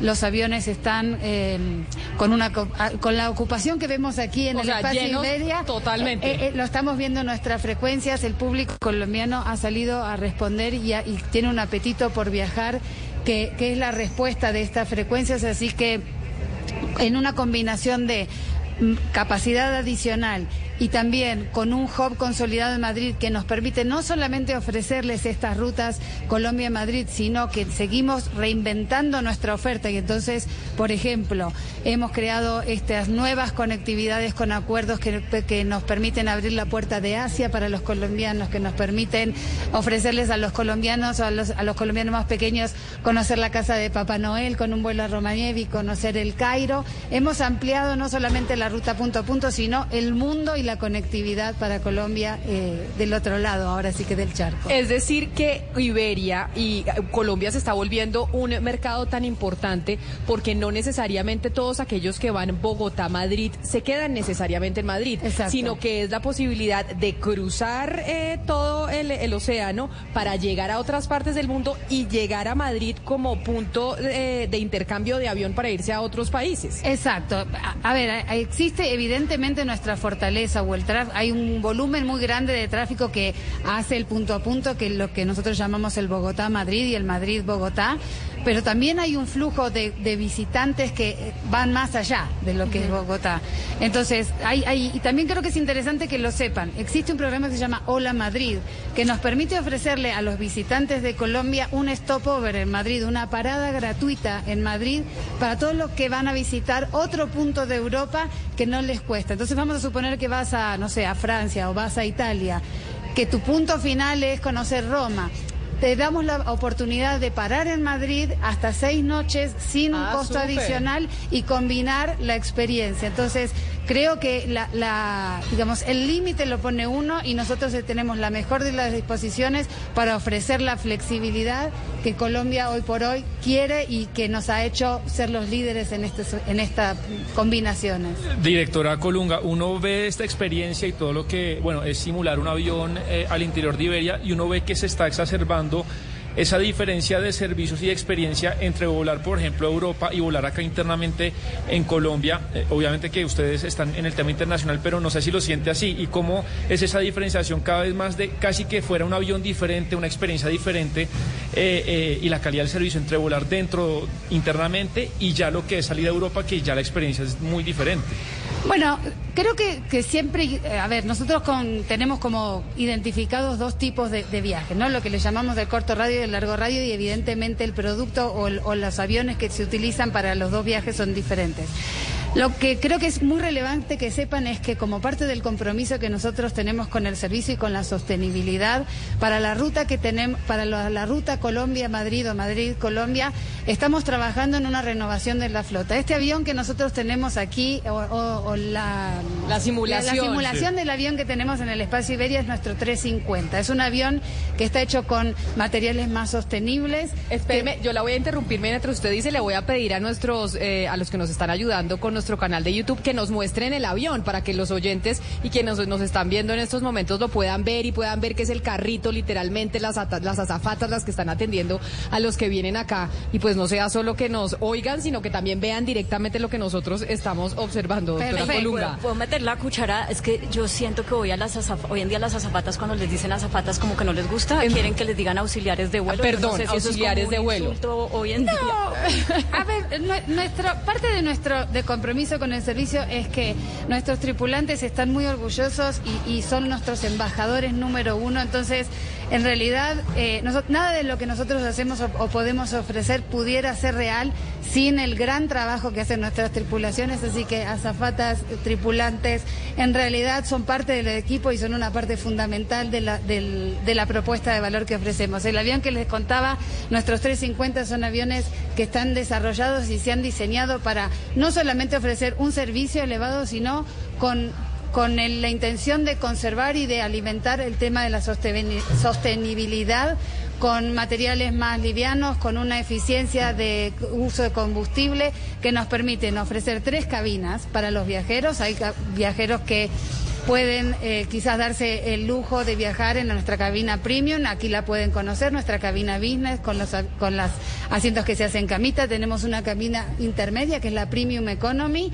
que tiene asientos más grandes con eh, amenidades y con eh, al- eh, la, la oferta de alimentos y con el servicio un poquitito más cómodo, no es tan premium como la cabina business, pero es un intermedio y de, un intermedio y determinadamente la cabina turista, que es la que sigue moviendo el volumen de gente, que de todas maneras es muy buena y que nos ofrece la posibilidad de mover esta masa crítica de visitantes entre los dos países. Ahora quiero preguntarle por algo que nos importa a todos los que queremos viajar y es los precios de los tiquetes. Digamos que después de pandemia uno de, de los costos que más se elevaron y que la inflación en el mundo es el tema de los tiquetes aéreos y entretenimiento, restaurantes, conciertos, etcétera, etcétera. En términos de precios, ¿cómo están eh, ustedes en Iberia en comparativo con otras eh, aerolíneas y con esta conexión Bogotá-Madrid? Los precios en realidad obedecen a la demanda, a la oferta y la demanda. Puedo decirte que nosotros somos muy competitivos y que se van, se van adecuando en función eh, de vuelta a, a la oferta y a la demanda. Estamos haciendo una apuesta muy grande por Colombia y la competitividad en nuestra, en esta ruta es sin ninguna duda un factor, un factor determinante. Nosotros estamos, eh, digamos, somos una aerolínea comprometida con el valor y tenemos precios muy competitivos. Cada una de las cabinas tiene un segmento diferenciado de tarifas y que somos realmente competitivos cuando nos comparamos con cualquiera de, las otras aerolíneas que tienen la, que cubren la misma ruta inde- independientemente de si son el home carrier o son otra aerolínea internacional. Eh, hoy por hoy el pricing se llama, nosotros lo manejamos como dinámico, entonces no es que es una tarifa fija que es todo el año, puede, puede variar y sí hay un componente que tiene que ver con eh, la, con el impacto que ha tenido le- el incremento de la gasolina, que de alguna manera ha incrementado los precios de los aéreos eh, alrededor del mundo y nosotros no somos ajenos a eso, pero realmente esta es una ruta sumamente competitiva y que nos ha permitido tener los aviones llenos y seguir apostando a- al intercambio. Mi compañero Hugo Mario Palomar, que está en Cali, no está aquí en Bogotá con nosotros, tiene una pregunta para usted. Pero mire, Hugo. Mario, antes de que usted haga la pregunta, doctora Colunga, usted decía que el precio es eh, dinámico. Sí. Yo siempre he tenido una duda. Cuando yo me meto a comprar tiquetes y los compro con mucho tiempo de antelación, siempre me pregunto, oiga, ¿será que si yo lo compro faltando tres meses el precio va a estar más barato? Porque no falta el amigo de uno que se fue con uno de viaje y uno le dice, no, yo compré el tiquete hace como ocho meses y me salió en tanto. Y el amigo le dice, no, yo lo compré hace un mes y me salió más barato. ¿Eso sucede o eso no sucede? Porque no hay sensación que le dé más rabia a uno que eso. Definitivamente la anticipación es una recomendación que nosotros vamos a dar. Eh, pudiera existir en algún momento una, una situación excepcional por la cual se pudiera, se pudiera dar una oferta de último minuto, pero desde la aerolínea te puedo decir que la recomendación es la anticipación. En cuanto más te puedas anticipar, la, la probabilidad de encontrar eh, buenas, buenas ofertas y estar pendientes de nuestras ofertas y, y de, de los, de la anticipación siempre es una recomendación. Eso no quiere decir que ante la eventualidad a lo mejor de una cancelación o de algún cambio en la frecuencia pudiera existir una oferta de último minuto, pero esa te diría que no es, Es una raro. recomendación que te vaya a dar para que el 100% de, de- Claro. de las compras, ¿no? Señora Mariana, háblenos de, del tema de equipaje para viajar sin eh, que haya un sobrecosto por el transporte del equipaje. ¿Cuál es la recomendación? El equipaje de bodega, por supuesto, y el equipaje de mano. ¿De cuántas libras? ¿De qué tamaño la maleta? ¿Qué se puede hacer en los vuelos de Mira, Iberia? Hay, hay, hay algo que es sumamente importante y que creo que también es, es para tener en cuenta. Nosotros, como parte de la estrategia de la aerolínea, hemos diseñado eh, ahora sí que un traje a medida para que cada viajero tenga la oportunidad de decidir qué es lo que más se acerca a sus necesidades. Entonces, a lo mejor me voy a poner un poquito técnica y discúlpenme, pero tenemos tres familias de tarifas, se llaman tres family fares. ¿Qué quiere decir esto? Que uno puede decidir a la hora de, comprar ¿Cuál es la propuesta de, de- de ticket que más se acerca a tus necesidades? Por ejemplo, tenemos una tarifa más económica que tiene una limitación, un- un- una, limitación o unos parámetros de equipaje distinta que la intermedia y distinta que la que es completa, que no solamente es equipaje, sino también de cambios y de flexibilidad. Entonces, dependiendo cuáles son las necesidades de equipaje, nuestras family fares o nuestras tarifas, nuestras familias de tarifas pueden incluir desde carry-on hasta dos maletas, dependiendo cuál es la familia de tarifas que elijas a la hora de hacer la compra. ¿Por qué? Porque hemos identificado que desde Latinoamérica tenemos no solamente viajeros de negocios, sino también muchas familias y que a veces no todas las familias, cuando viajamos con, no sé, cuatro o cinco personas, no necesitamos diez maletas. A lo mejor necesitas cuatro o cinco maletas y no tendría sentido comprar cinco tarifas full rate con 10 maletas. A lo mejor puedes comprar tres con dos maletas y dos con carry-on para que tu, tu experiencia y tu, eh, digamos, viaje sea la medida de lo que necesitas. Evidentemente los viajes de largo radio o los viajes a, Europa necesitan maleta. Es, es re- relativamente extraño que la gente no lleve equipaje y es todavía más extraño que no traiga equipaje, porque normalmente aunque no lleves, haces compras. Entonces, de vuelta, la opción está, a veces te vas en carry-on y puedes comprar tu maleta a la- al, al regreso.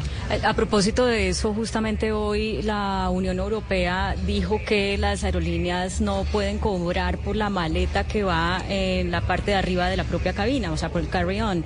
Esto en términos del negocio como lo tienen estructurado las aerolíneas. Entendemos que, que ustedes, eh, pues desde hace tiempo vienen cobrando por cada, cada cosita, ¿no? Que se ofrece y si, si no se puede cobrar por el carry-on, entonces se reflejará en los, en el precio de los tiquetes o, cómo se compensará esto. Mira, no, no te quiero decir algo que probablemente no tenga totalmente analizado. Normalmente el carry-on en la Family Fare básica está incluido, pero seguramente si tenemos que hacer algún ajuste se va a hacer y vamos a hacer, vamos a estar en compliance con la regulación, porque si hay algo que te puedo decir es que nosotros tenemos 77 años volando a Latinoamérica y 65 años volando a Colombia ininterrumpidos y el y la razón fundamental para el éxito de nuestra gestión en Latinoamérica es estar en compliance con todas las regulaciones y seguir al pie de la letra todas las normas que nos piden, todas las regulaciones para poder eh, operar. Así que en la medida que vayan surgiendo eh, necesidades de ajustarse a las normas, en la medida que nosotros tengamos que hacerlo, seguramente lo vamos a, cumplir. Normalmente eh, nuestro, nuestra tarifa base tiene el, tiene el carry-on, entonces eh, ya si estamos hablando de, de- de corto radio y de largo radio, bueno, esas seguramente son aplicaciones dentro de la comunidad europea que van a impactar a los vuelos de corto radio, pero que para Latinoamérica se, se, mm, digamos, se analizan desde otro punto de vista, ¿no? Ay, pues mire, doctora Corungal, primero gracias por invitarnos, porque acá de verdad nos parece una maravilla poder estar viendo esta experiencia. Yo sí les quiero eh, felicitar porque Iberia se volvió una machera, como decimos nosotros, de aerolínea.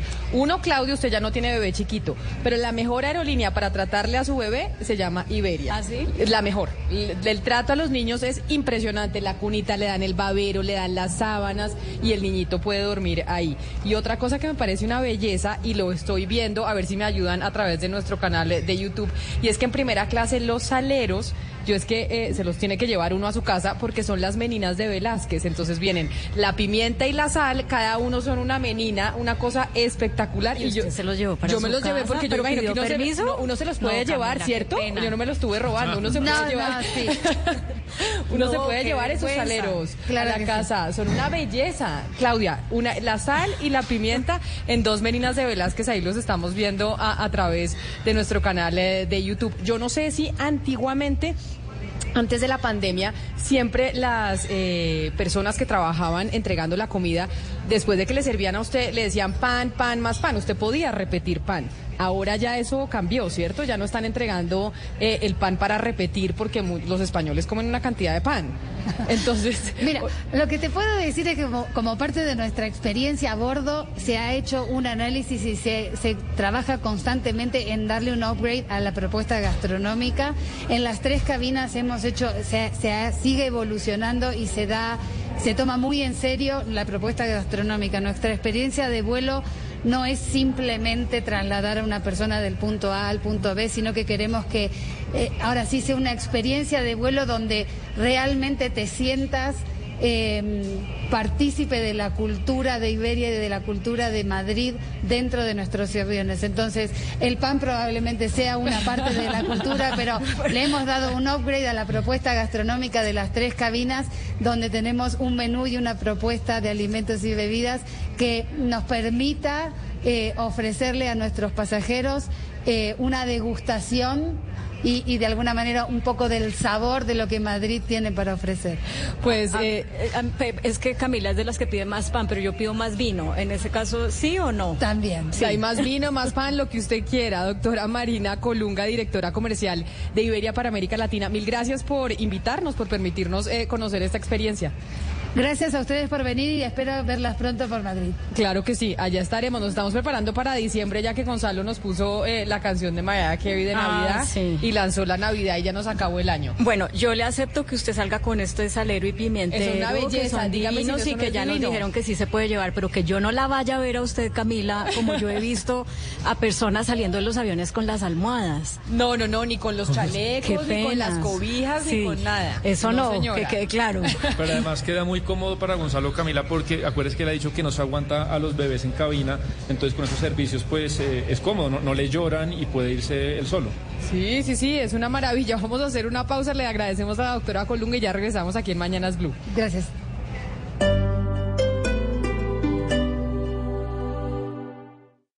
Esta es Blue Radio.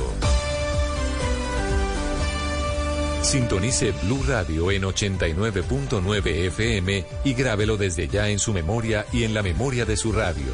Blue Radio, la alternativa.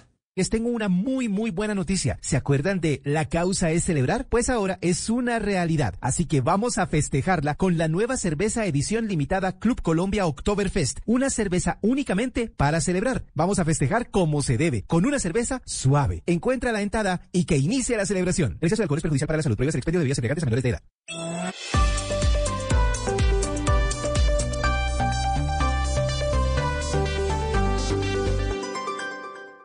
3 millones 997, 98, 99, 4, 4 millones. En WOM celebramos que ya son 4 millones de colombianos los que nos han dicho sí. Y vamos a seguir trabajando para que tú también nos digas sí. Pásate ya en WOM.co o llamando al 302-555-5555. WOM, vamos con toda. Now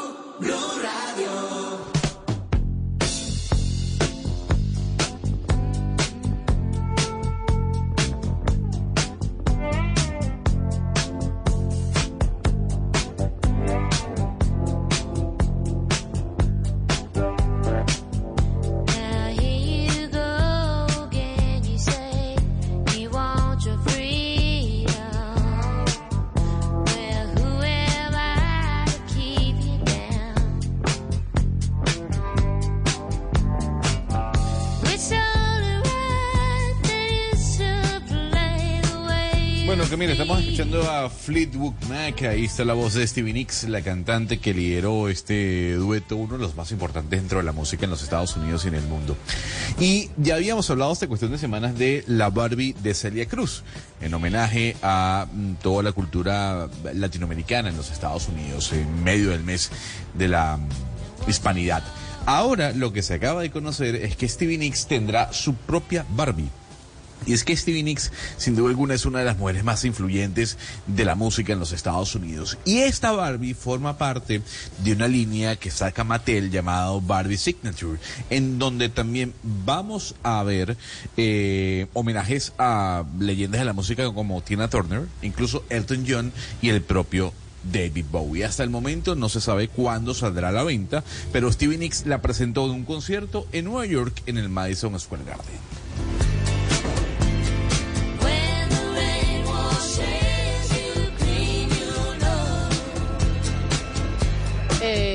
Que me ayuden.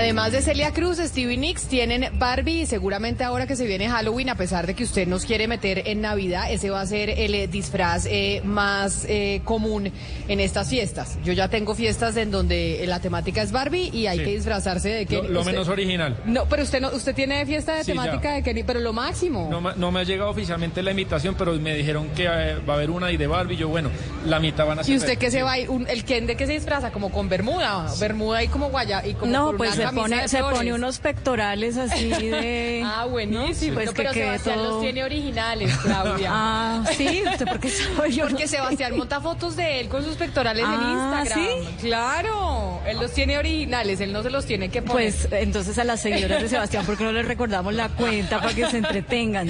Sí, no porque yo los haya visto, es que él los publica. ¿Usted qué quería? ¿Que yo le estaba haciendo bullying?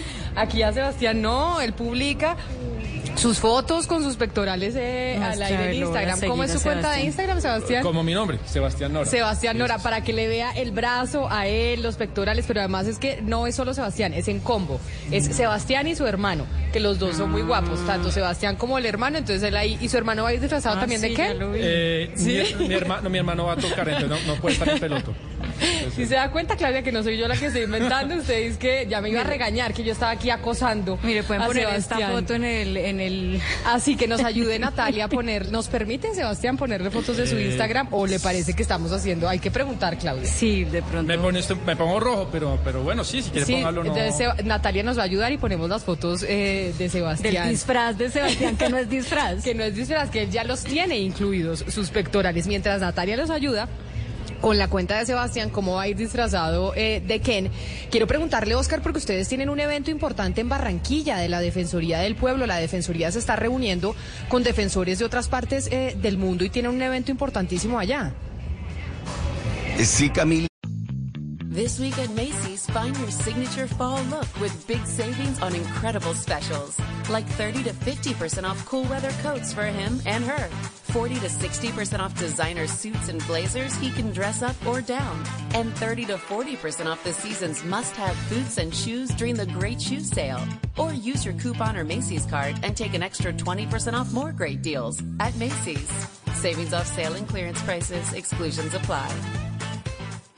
At Tri Counties Bank, something great happens when you switch to better banking. We listen and then offer the solutions you need.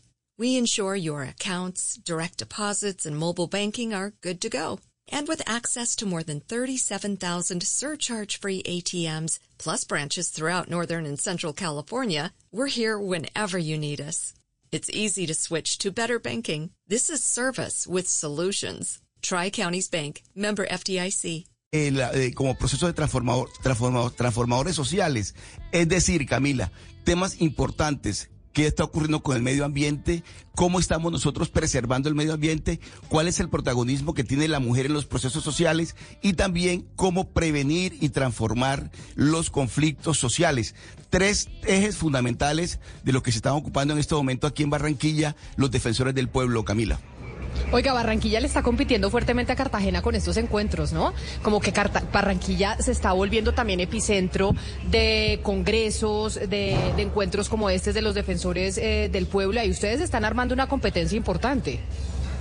Sí, Camila, mire usted que bueno, estamos, estamos presentes, eh, aquí se celebraron varios eventos, bueno, nos acompañaron la semana pasada, estuvo Gonzalo y Sebastián, estuvieron aquí en Barranquilla y además Camila eh, está adquiriendo Barranquilla un protagonismo tanto en la, en la celebración de eventos como también en la parte turística. Barranquilla está adquiriendo protagonismo turístico, eh, bueno, tenemos una competencia fuerte con Cartagena y con Santa Marta, pero ahora Barranquilla también se está posicionando fuertemente en este tema de celebración de congresos, Camila, como el del, que estamos hablando, de defensores del pueblo y otros que se van a llevar, obviamente, en el futuro.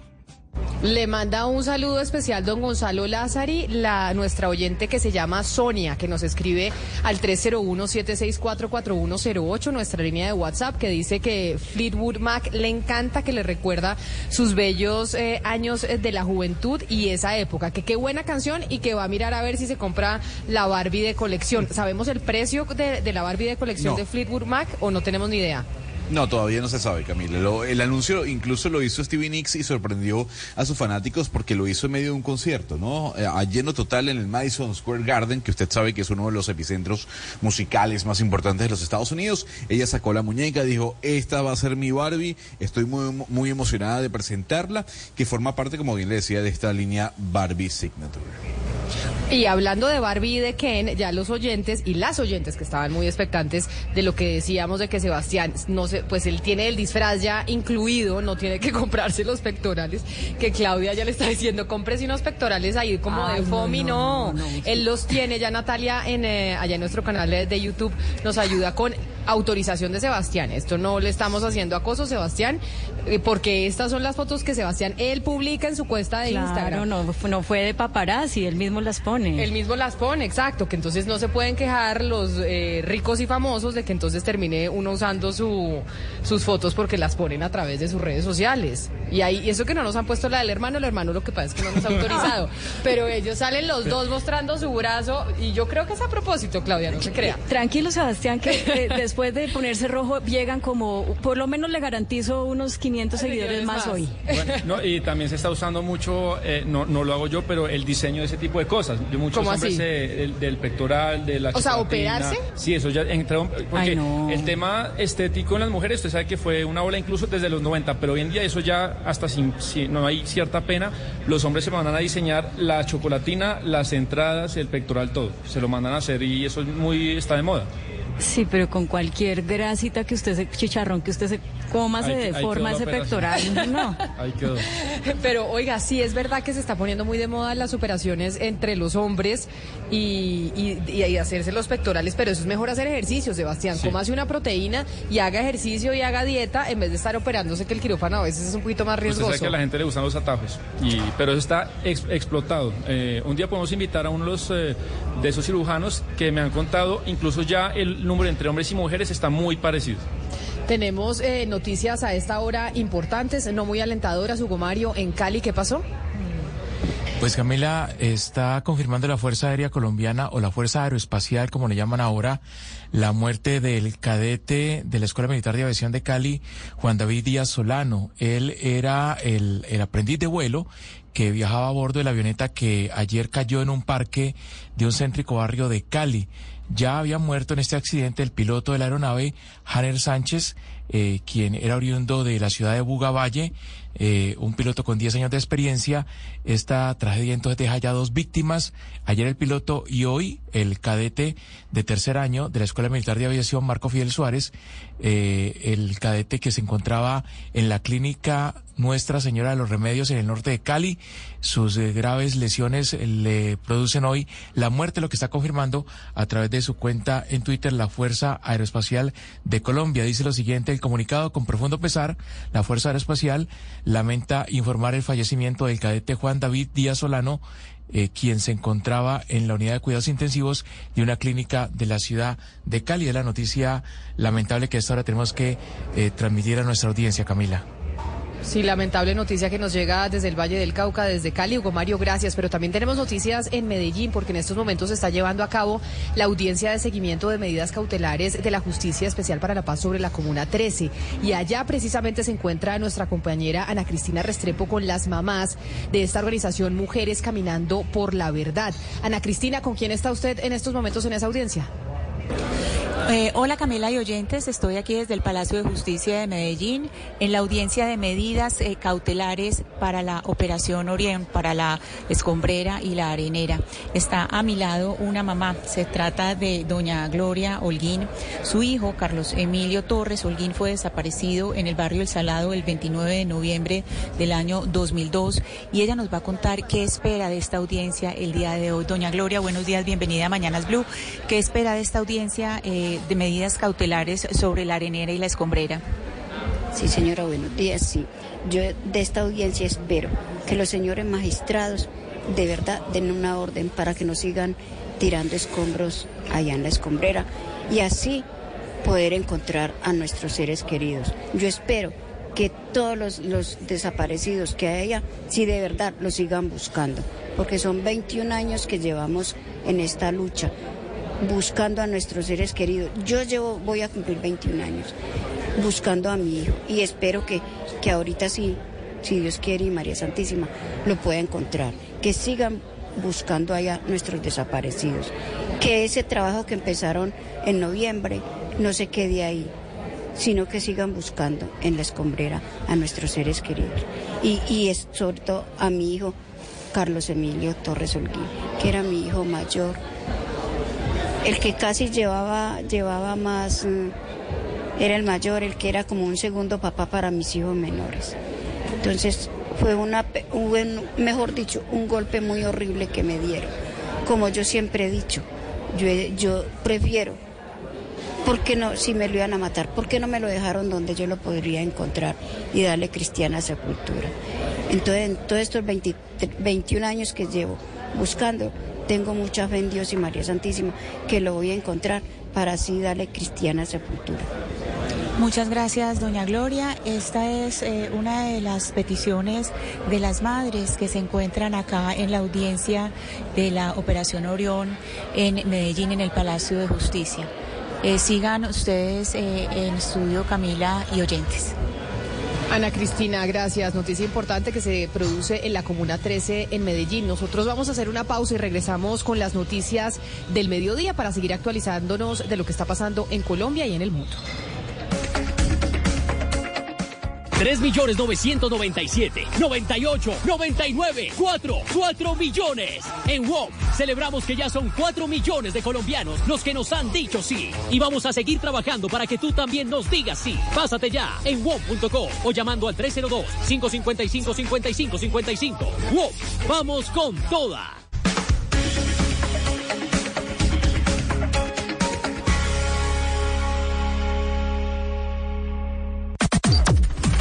Las noticias del mediodía en Mañanas Blue.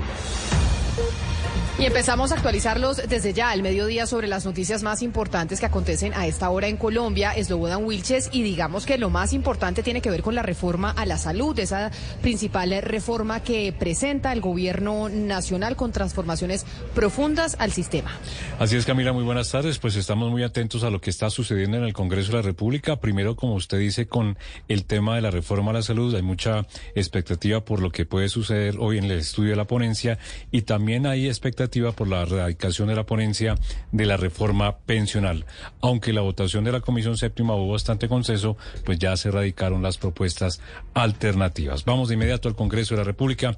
Andrés Carmona, muy buenas tardes. Buenas tardes, Eslobodan. Y es que quien presentó esta ponencia alternativa se trata de la senadora por el partido de la U, Norma Hurtado. La consideración principal de la senadora Hurtado para presentar esta ponencia alternativa, además de varias desavenencias con el proyecto del gobierno, es el informe o la constancia de impacto fiscal que debe entregar el Ministerio de Hacienda para este debate. El acuerdo decía que ese informe de impacto fiscal se iba a entregar antes de la radicación de la ponencia, situación que han pasado dos meses y el Ministerio de Hacienda no lo ha hecho, por lo que ahora los integrantes de la bancada de gobierno quieren radicar la ponencia en horas de la tarde. Escuchemos también otro de los puntos por los cuales la senadora Hurtado radicó esta ponencia alternativa.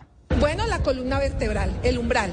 El umbral, eh, no estoy de acuerdo con los tres salarios mínimos, me preocupa la sostenibilidad, me preocupa que el fondo del ahorro se agote con mayor antelación. Por supuesto, en otros temas como la gobernanza del Fondo Nacional del Ahorro quedaría en manos del Banco de la República. La entrada en vigencia de la reforma pensional se tendría para el año 2026 y la redención del bono pensional para las mujeres. Estos son los puntos principales por los cuales Norma Hurtado presenta esta ponencia alternativa y se espera que hacia las 2 de la tarde en la Secretaría del Senado, encabezados por la senadora Marta Peralta, se radique la ponencia mayoritaria que apoya el gobierno nacional. Es lo y precisamente, Andrés, sobre el futuro de la reforma a la salud de la que usted habla, el movimiento Pacientes Colombia está anunciando una tutelatón para realizar cambios en el proyecto. ¿Usted, eh, Kenneth Torres, tiene la información?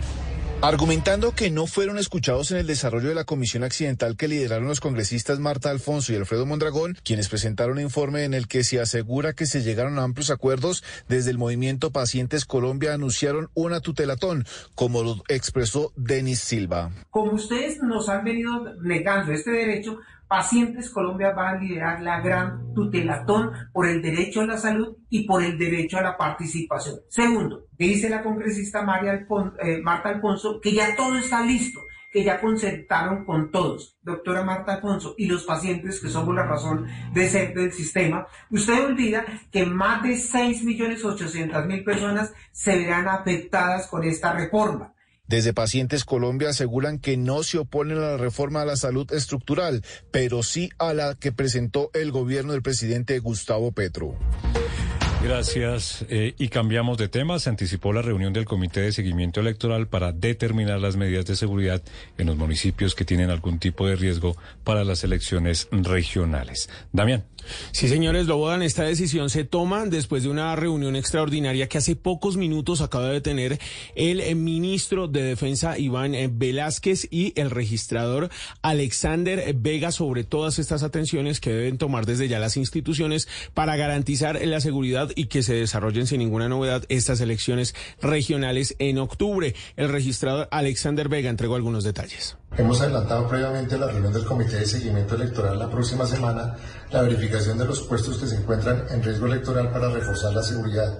Esto se va a hacer en concurso con la registraduría la otra semana para verificar cuáles son los puestos que ameritan mayor presencia de la fuerza pública. El registrador nacional también ha manifestado que hay una necesidad específicamente en 200 municipios que tendrían problemas con la falta de conectividad y que se necesitan antenas para que comandos y batallones eh, puedan tener eh, comunicación ante cualquier situación de orden público. 12 del día, 5 minutos. Noticia económica bien importante. Hasta 36 empresas del sector financiero enfrentarían dificultades financieras este año, según lo que afirma eh, la empresa XM. Para completar el panorama en la CREC, que es la Comisión de Regulación y Energía y Gas, se quedará sin quórum esta semana para tomar decisiones en esta crisis por la demora en los nombramientos. Marcela Peña. De acuerdo con el informe de riesgo financiero de XM, 17 comercializadoras de energía podrían enfrentar dificultades financieras este año y en el peor de los escenarios se llevan detrás a 19 agentes del mercado mayorista. Este informe, hay que decirlo, no considera todas las medidas que ha anunciado el gobierno en los últimos días para aliviar esta situación tan compleja.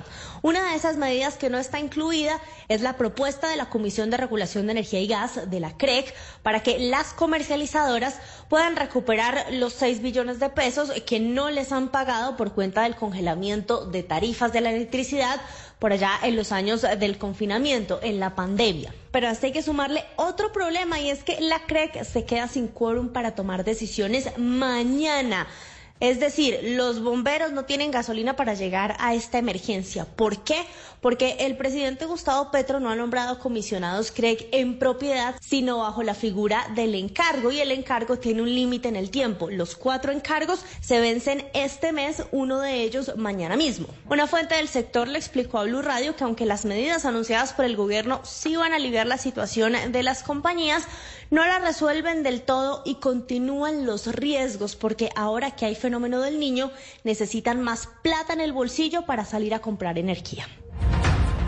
Seguimos con las noticias 12 del día, 6 minutos. Los indígenas que ingresaron a la fuerza la semana pasada a la revista Semana, sus instalaciones están insistiendo en que su protesta fue pacífica y que lo único que estaban buscando era hacerle un llamado a los medios de comunicación. Incluso dicen que el vidrio que quedó destruido ese día en la entrada del medio de la- de la- de la- y del ingreso de ellos se rompió solo. Felipe García.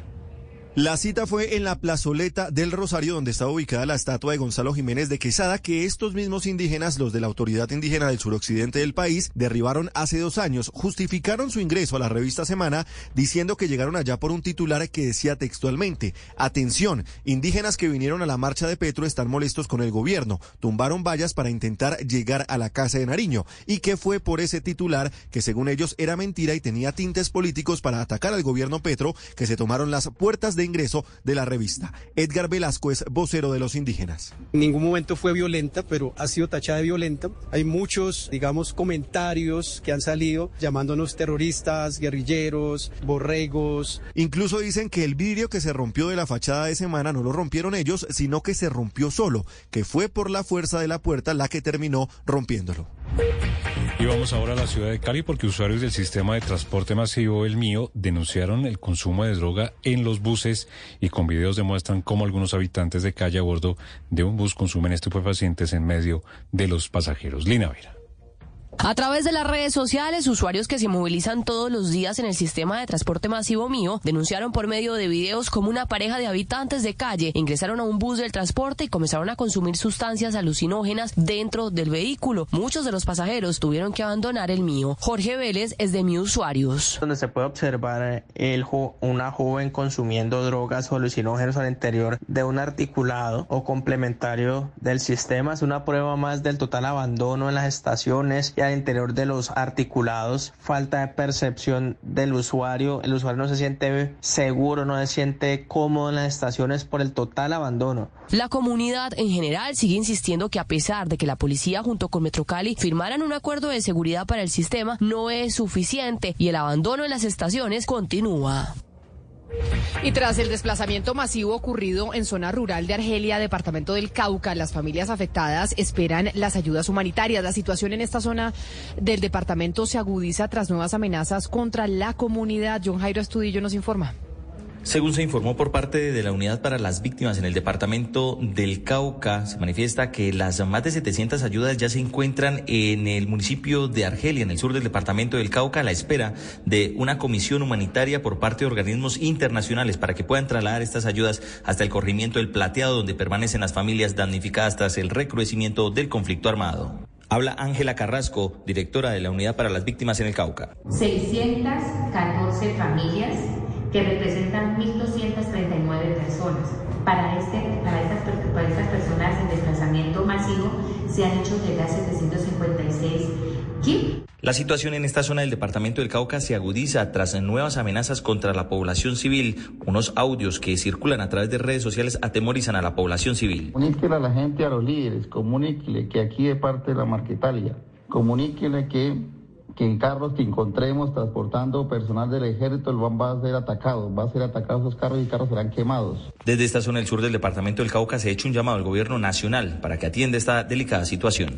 Y ahora vamos a la ciudad de Barranquilla porque los estudiantes de la Universidad del Atlántico piden urgente la intervención del Ministerio de Educación por la presunta presencia de bandas criminales al interior de este centro educativo y por el posible desvío de recursos destinados a obras de infraestructura. Vanessa Saldarriga. Se siguen agitando los ánimos en la Universidad del Atlántico a partir de las recientes denuncias de inseguridad por la posible presencia de bandas criminales que estarían detrás de hurtos a estudiantes en el campus, pues ahora también están solicitando una inspección de control al Ministerio de Educación por la presunta utilización de recursos de la institución para actividades políticas. De acuerdo con Junior Villarreal, representante estudiantil, un joven fue víctima de golpes y agresiones dentro de la universidad para ser despojado de sus pertenencias, una situación que se estaría volviendo repetitiva en el claustro. El sobrecostos de obras infraestructura que hoy se dan al interior de la universidad, porque también hay denuncias de presuntas financiaciones a campañas electorales al interior de la universidad. Por la situación, mañana será realizada una asamblea multiestamentaria en el que estarán participando los estudiantes de las diferentes facultades para votar si se van a paro por esta situación.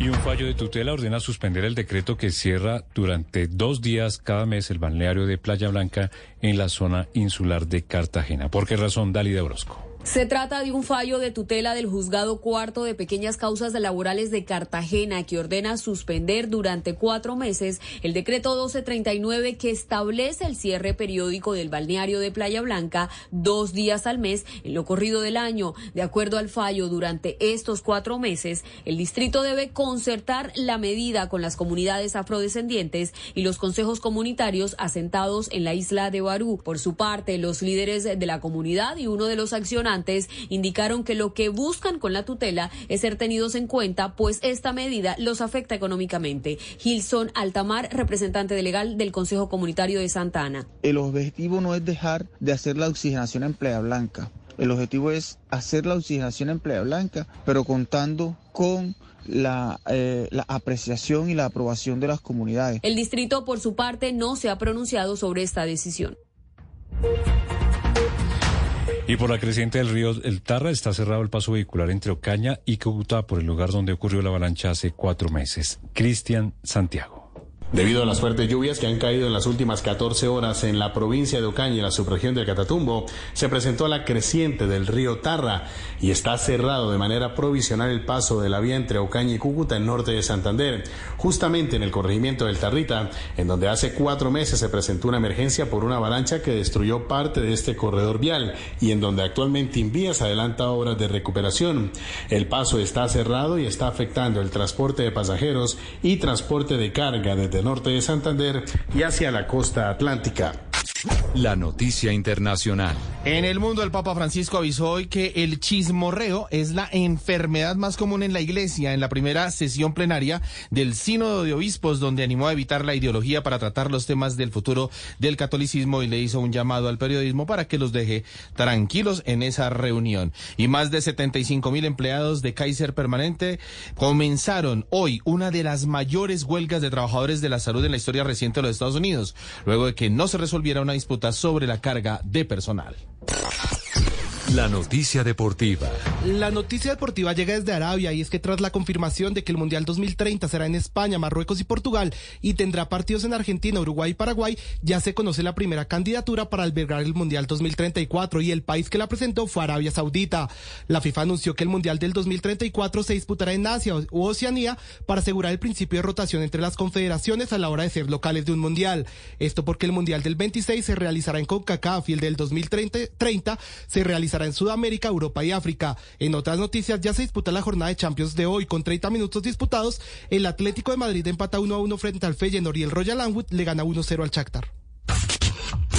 Las principales tendencias en redes sociales. A esta hora es tendencias redes sociales el numeral Simulacro Nacional 2023, el cual se llevó a cabo el día de hoy a las 10 de la mañana en todos los territorios del país. Con él se busca mejorar la planeación, coordinación y comunicación entre las entidades y la comunidad para las respuestas efectivas frente a las posibles emergencias que se puedan presentar.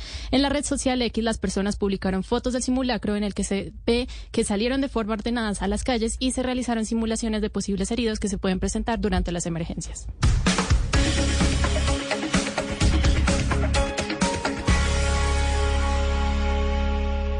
3 millones 997, 98, 99, 4, 4 millones. En WOM celebramos que ya son 4 millones de colombianos los que nos han dicho sí. Y vamos a seguir trabajando para que tú también nos digas sí. Pásate ya en WOM.co o llamando al 302-555-5555. WOM, vamos con toda. Llega el mediodía. Y en Mañanas Blue continúa el análisis y el debate. Dirige Camila Zuluaga. Son las 12 del día 16 minutos. Les damos la bienvenida nuevamente a quienes estaban en sus noticias locales en Medellín, en Cali, en Barranquilla y en Bucaramanga. Seguimos conectados con ustedes a través de nuestro canal de YouTube de Blue Radio en vivo y también eh, lo seguimos eh, leyendo a través de nuestro canal eh, de WhatsApp 301-764-4108. Quiero decirle, Claudia, contarle una cosa. Mire, ahorita nosotros nos estábamos, o usted nos estaba contando qué fue lo que pasó en la Cámara de Comercio de Bogotá, cómo se logró elegir a Ovidio Claros como presidente. Y usted dijo, acá hubo un acuerdo entre el gobierno nacional y el grupo Gilinski para que la empresa Mills, que hace parte de Nutresa, terminara votando a favor del eh, señor Ovidio Claro, ¿cierto? Sí. Y usted nos dijo y mostramos la carta a través eh, de nuestro canal de YouTube que mandó el señor Niño, presidente de Mills, diciendo que se retira de la Junta, que muchas gracias, que nos vemos después, pero que pues que no quedó tan contento con lo que pasó, que ojalá haya un entendimiento más adelante.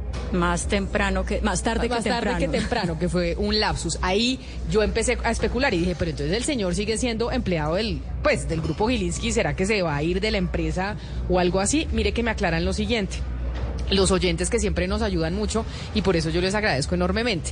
Me dice, hay que recordar lo siguiente, el acuerdo firmado entre las partes, es decir, el tema del eh, grupo Gilinski con eh, eh, Nutresa, etcétera, etcétera, no se ha cerrado y aún ese grupo no tiene la mayoría accionaria sobre la empresa. Es decir, el señor niño no sería todavía totalmente empleado y tendría que obedecer lo que dice el grupo Gilinski frente a las acciones de la compañía. Es lo que me están informando, que era la pregunta que teníamos. Pero entonces, ¿cómo lograron que si, si, si votara a favor eh, de Ovidio Claros en la Cámara de Comercio? Es que eso es lo que a mí no me cuadra. Pero si es accionista mayoritario, no tengo en ese momento la cifra.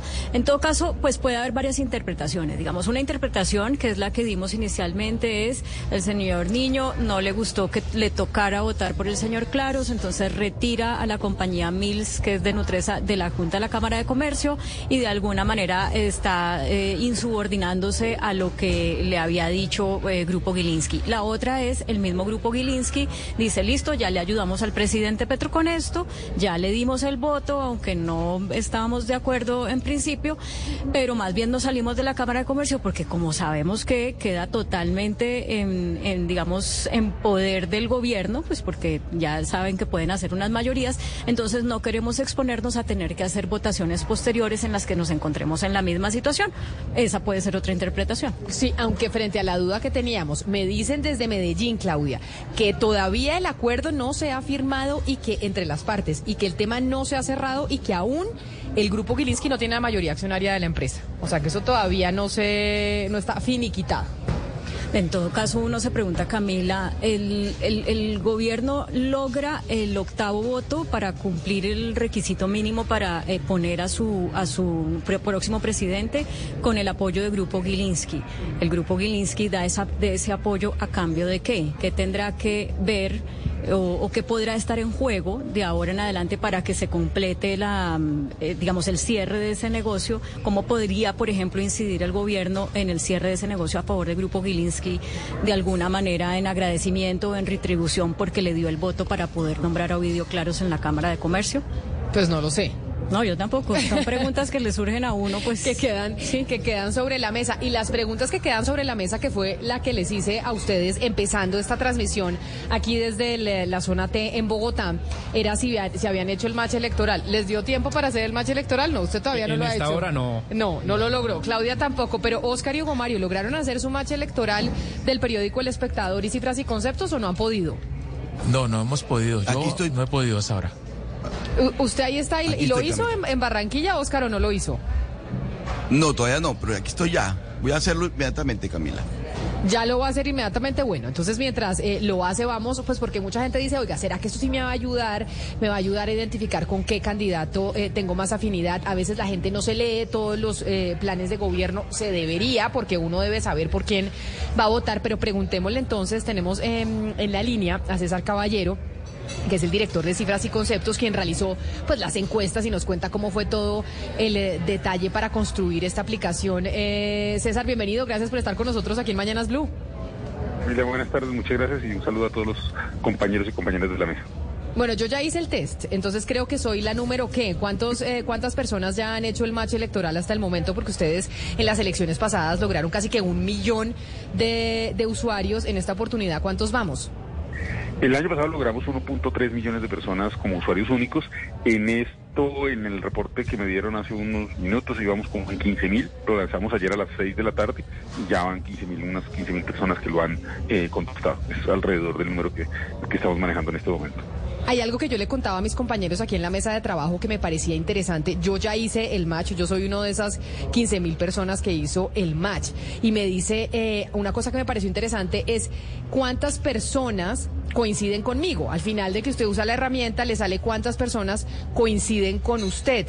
Y me dice María Cecilia, una oyente en el 301-764-4108, que, que es nuestra línea de WhatsApp, que respecto al match electoral, eh, en los 325 mil que votarían por Oviedo, que me sale a mí cuando yo lo hice, son las que han hecho el match hasta el momento, no de todos los votantes. Y me dice que ojo que ese dato es importante porque pues no me sirve a mí para decir si son poquitos o muchos los que van con los que van a votar por Oviedo. Cuando a mí me sale ese número en, eh, el match, ¿qué significa? ¿Son los que han hecho la, mm, la encuesta o ustedes sí pueden extrapolar a los que votarían por uno u otro candidato? Nosotros en este caso no vamos a extrapolar ni vamos a decir que una persona va a votar o no va a votar por uno de los otros candidatos. Lo que estamos diciendo es que tal candidato contestó a las 20 preguntas que hicimos eh, de la misma manera o una manera muy aproximada a como usted contestó, es decir, hizo la distribución de los recursos de esa manera. En el proceso que hicimos, en el proceso seleccionamos 20 proyectos que tenían que ver de alguna manera con temas de las cuatro ciudades en donde estamos haciendo el match Luego hicimos una encuesta probabilística que representa a los votantes activos de esas ciudades y el número que te está saliendo es las personas, en, últimas te cuento Camila, que salieron nueve conglomerados distintos, son nueve grupos de, y, varían un poco en las ciudades, pero en esencia son nueve conglomerados distintos. Lo que está diciendo es que de la manera como tú respondiste, hay un volumen de votantes activos, no sé por qué van a votar, ni les preguntamos, ni es el interés del ejercicio, que contestaron la ordenación digamos, del presupuesto de la misma manera como tú lo hiciste. Entonces, ese es el primer dato que sale, que es además el mapa de calor y que te ubica donde hay gente o donde no hay gente. Tengo, tengo un amigo mío, que pero es que no, aparece gente donde yo estoy, siempre estoy solito. Digo, es que eres único. Tú piensas de una manera muy distinta a como piensan otras personas. Pero entonces ahí, yo le pregunto, porque a mí me salió que 325 mil personas aproximadamente votarían como yo. ¿Eso, César, eh, es poquito o mucho? Es decir, estoy sola dentro del espectro electoral. Yo estoy en Bogotá, entonces yo lo hice para Bogotá. ¿Estoy sola o estoy con la mayoría? ¿O no? Mm, no, no es tan mayoritaria, porque en Bogotá hay un grupo que tiene más, hay un grupo como de 690 mil personas, en Bogotá votan cerca de 3.800.000, casi 4 millones de personas. Entonces, tú estás como en un grupo no tan grande. No estás en el más pequeño, hay otro más pequeño. Hay otro más pequeño. Quiere decir que mi candidato de pronto, si la gente votara guiada realmente por esas propuestas y por la afinidad eh, con el candidato, Claudia, no ganaría. Sí, de pronto lo que muestra ya a esta altura de la campaña una, un ejercicio como este que nos propone el espectador y cifras y conceptos es que la gente pues ya se deja guiar por lo que dicen las encuestas. Entonces, así le gusta determinado candidato, dice, no, voy a escoger al que va más adelante, que de pronto no es el de mi preferencia, pero es el que tiene más chance de ganar. Pero oiga, César, yo no sé, porque no he hecho todavía el test, si también se mide la afinidad, ¿cómo le llamaríamos a eso? Cristo como de personalidad o de estilo, más bien, que pueda tener uno como elector con el, candidato, porque es que cualquiera puede hacer un programa de gobierno maravilloso y, y decir yo voy a hacer esto y aquello y me parece que el Transmilenio por la séptima X o Y pero todos sabemos que una cosa es eso y otra cosa es, uno, la capacidad de ejecución y dos, otras cosas que vienen derivadas, por ejemplo, del estilo de los candidatos que terminan en más o menos polarización, etcétera. Eso que para unas personas como yo importa muchísimo, ¿también lo mide el test o no? No, no, eso no, no, no está dentro del alcance de lo que nosotros hacemos. Dos, dos cosas que son muy importantes. Nosotros logramos que los 38 candidatos de las cuatro ciudades contestaran las mismas preguntas que tú vas a contestar y que Camila contestó y que todos van a contestar. Nosotros tenemos las respuestas de cada uno de los candidatos de la misma, con la misma formulación y por eso podemos hacer el match y es simplemente decir, al momento de organizar el presupuesto en 20 proyectos, esta es la manera como cada uno de ustedes lo haría y el candidato que más se acerque es este. Pero los temas de personalidad, de ideología, no es ese tema, nosotros no lo estamos involucrando y yo entiendo que hay son otros elementos también los que deciden, los que ayudan a contribuir la decisión de voto de los ciudadanos. Uno es la personalidad, otro es la ideología, y en este caso la, invitación es que el match ayude a 20 tipos de proyectos que estarían eh, evaluadas en este ejercicio, pero tiene esa limitación. Después del éxito, César, de esta herramienta en las elecciones, le quiero preguntar, eh, ¿qué también están anticipando estas herramientas, las redes sociales, pues la calle y las elecciones reales? Porque a veces se dice que son dos mundos. No sé si ustedes después se identificaron, por ejemplo, si el éxito inesperado que fue Rodolfo Hernández en las elecciones se correspondió con la cantidad de personas que en ese momento en su herramienta pues eh, mostraron tener mucha afinidad con, eh, con Rodolfo Hernández o todavía las redes y la calle van digamos en, direcciones muy diferentes. Entonces son dos cosas, las redes y la calle sí van en direcciones muy distintas. El año pasado lo hicimos y ahora ya lo estamos empezando a ver en los datos. La encuesta muestra que la en las calles en el centro.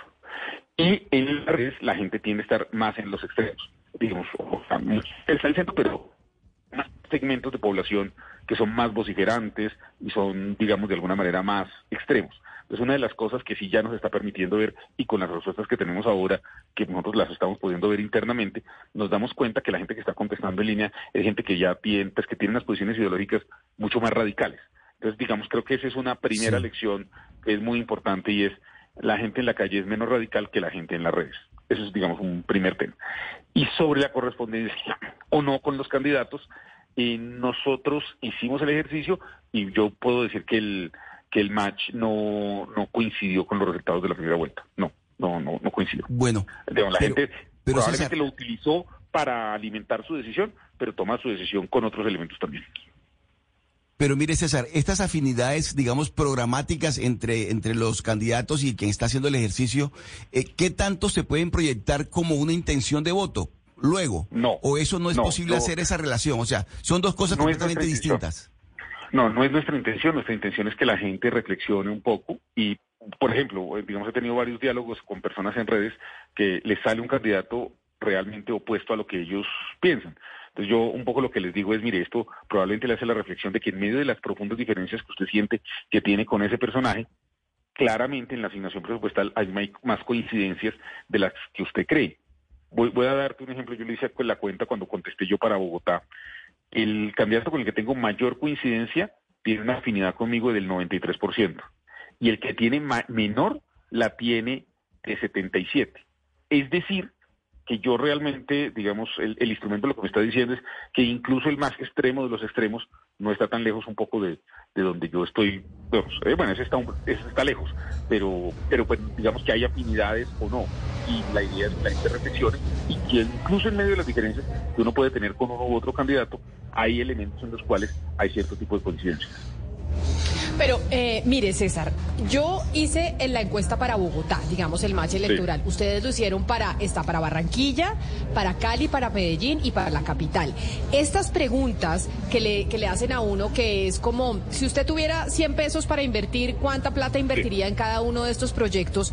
Esas preguntas se basaron en los programas de gobierno de los candidatos o simplemente ustedes construyeron las preguntas de cosas importantes para Bogotá y los candidatos respondieron, ay, a mí me parece que esto es importante, basado en mi plan de gobierno, esto es importante, y ellos responden, y cuando uno responde, mira a ver qué tanta afinidad tiene con lo que ellos respondieron. O lo que ustedes están preguntando tiene que ver con las propuestas que ellos hacen en sus planes de gobierno. Eh, te recuerdo uno de los aliados este, de este ejercicio es la Fundación Corona, el otro es la Fundación OPES. Nosotros hacemos el campo para la Fundación Corona que hace los cómo vamos. En los cómo vamos, nosotros eh, estamos viendo cuáles son como las prioridades que tiene la ciudadanía en las distintas ciudades y lo que hicimos fue hacer una selección y formulación de 20 proyectos que de alguna manera en su formulación son de una manera aplicables a las cuatro grandes ciudades y esos son los proyectos que se escogieron y se escogieron con esa metodología y se organizan en dos ejes para poder armar los cuadrantes. Eh, y esa es la manera en que sale, por eso es que se hacen cinco, cinco preguntas y por, por eso en cada pregunta sale un proyecto de cada uno de los cuadrantes. Con eso nosotros vamos viendo las personas en qué afinidad o hacia qué tema le están dando prioridad al tener que escoger entre cuatro opciones y tener que hacer una asignación presupuestal. Pero los proyectos que se escogen salen es de lo que en las encuestas, fundamentalmente las de los cómo vamos, eh, que hace la Fundación Corona y las redes ciudades cómo vamos, eh, están diciendo que son como los temas centrales que tiene la ciudadanía. Entonces, César, como tenemos en Bogotá segunda vuelta, esta es mi última pregunta, ¿ese match electoral estará en segunda vuelta también en Bogotá y será el mismo o ustedes van a construir uno distinto? Mm, la verdad, en este momento debo decirte, no sé. La vez pasada hicimos para primera vuelta presidencial y no alcanza, el tiempo no nos alcanza porque esto no es un tema, digamos, que tenerlo previsto, digamos, antes y no lo, la vez pasada no lo alcanzamos en un mes a sacar. Eh, yo, yo diría que esto va a estar solamente para la primera, para la primera vuelta en Bogotá. Sí, yo creo que no alcanzamos para la segunda vuelta. Pues es César Caballero de Cifras y Conceptos. Mucha suerte en este match electoral. ¿Cuántos usuarios esperan tener este año, a diferencia de las presidenciales? Como no vamos a ir a todo el país, yo creo que la cifra va a ser inferior al nacional, pero ojalá que superemos los 500 mil. Esa es como la meta que, yo me he propuesto, pero con los socios pues vamos a ver si lo logramos, porque digamos son los temas locales, pero pues vamos a ver. Eh, está calentando el ejercicio y esperamos, esperamos que, mucha más gente lo utilice. Y muchas gracias por usarlo, Camila, y a todos los compañeros de la mesa que lo, que lo, que lo miren y cualquier pregunta estamos atentos a dar las explicaciones. Claro que sí, porque esas herramientas son importantes para la democracia, además para que podamos eh, pues votar mejor informados, saber cuál es el candidato que se parece más a nosotros, por lo menos en la forma de pensar, así no sea en la actitud, Claudia, porque puede que tenga una actitud distinta a la que usted en su cabeza tiene, debería tener un alcalde, pero de pronto piensa parecido a usted. Sí, pero eso no quiere decir que vaya a votar por él, eh, Camila, y yo creo que somos muchos como yo, o porque no creo que me lo esté imaginando, porque es que el estilo, la personalidad, la forma de decir las cosas, de lograr acuerdos en medio de las diferencias, es hoy mucho más relevante que hace unos años y, estamos viendo unos procesos de, de, polarización que afectan las democracias y los líderes que uno elija tienen un rol muy importante que cumplir en la forma como manejan eh, las furias de la gente, la oposición, etcétera. Entonces, para mí, eh, pues yo le sugeriría a César y al espectador que para la próxima nos inventemos una manera de medir eso,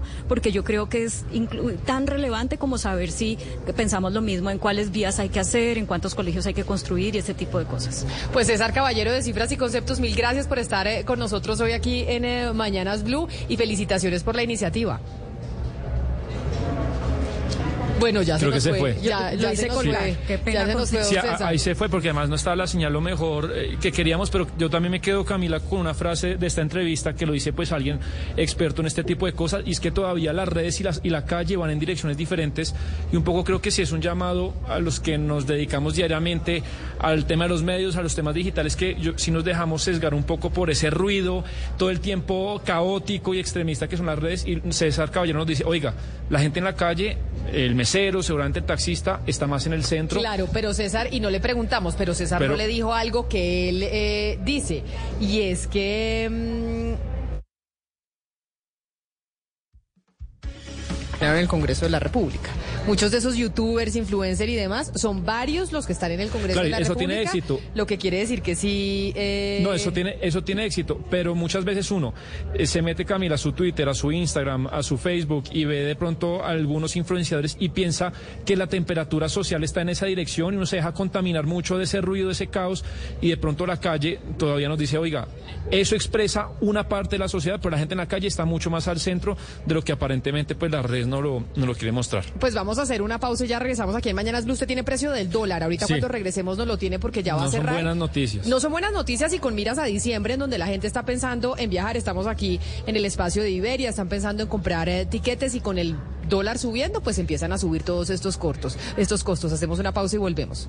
3 millones 997, 98, 99, 4, 4 millones. En WOM celebramos que ya son 4 millones de colombianos los que nos han dicho sí. Y vamos a seguir trabajando para que tú también nos digas sí. Pásate ya en WOM.co o llamando al 302-555-5555. WOM, vamos con toda. Blue, Radio. 12 del día, 35 minutos. Aquí seguimos conectados con ustedes en Mañanas Blue. Sebastián, ¿en cuánto está el dólar? ¿En cuánto está a punto de cerrar el precio del dólar en estos momentos en el país? En este momento, Camila, está en 4.265 pesos. Eh, incluso ha bajado un poco respecto a lo que fue gran parte de la mañana. Esto es una apreciación de 0.80% respecto al día anterior. Y realmente, pues, eh, al dólar se lo define en Colombia, Camila, en los últimos dos años como una montaña rusa. Un tobogán que es muy complicado pues para los mercados que necesitan certidumbre. Acuérdese usted que pues este año se ha apreciado mucho, pero en, desde el 20 de septiembre, estos son 12, 13 días, hemos visto una trepada, un rally de más o menos 350 pesos, que estaba en el 20 de septiembre en los 3.900. Entonces, pues, eh, por ejemplo, que ahorita Gonzalo me estaba preguntando por los tiquetes de los, de, los eh, precios, de, de los precios de los tiquetes aéreos, de muchos bienes que importamos, pues un dólar así no ayuda para una inflación de este momento. Las razones sobre todo son internacionales por el ruido que hay en Estados Unidos con el cierre del gobierno, con el no acuerdo que hubo entre los partidos para renovar eh, pues el tema del presupuesto que arranca el primero de octubre, pero también algunos factores pues locales como la caída de las exportaciones. Recién esta mañana se sabía que el dato de exportaciones de Colombia de agosto de este año fue 10% menor al agosto de 2022. Colombia se le están tumbando las exportaciones, o menos dólares. Eso, sumado al contexto internacional, pues hace que tengamos un dólar alto, que creo que en un contexto inflacionario, pues no es, no es bueno. Hace nada lo teníamos a 3.900, incluso lo tuvimos a 3.800. Ahí yo dije, ¿por qué no lo compramos a 3.800? Hola, ya está a, a 4.261 y va a seguir subiendo, creo yo. Siempre para diciembre sube.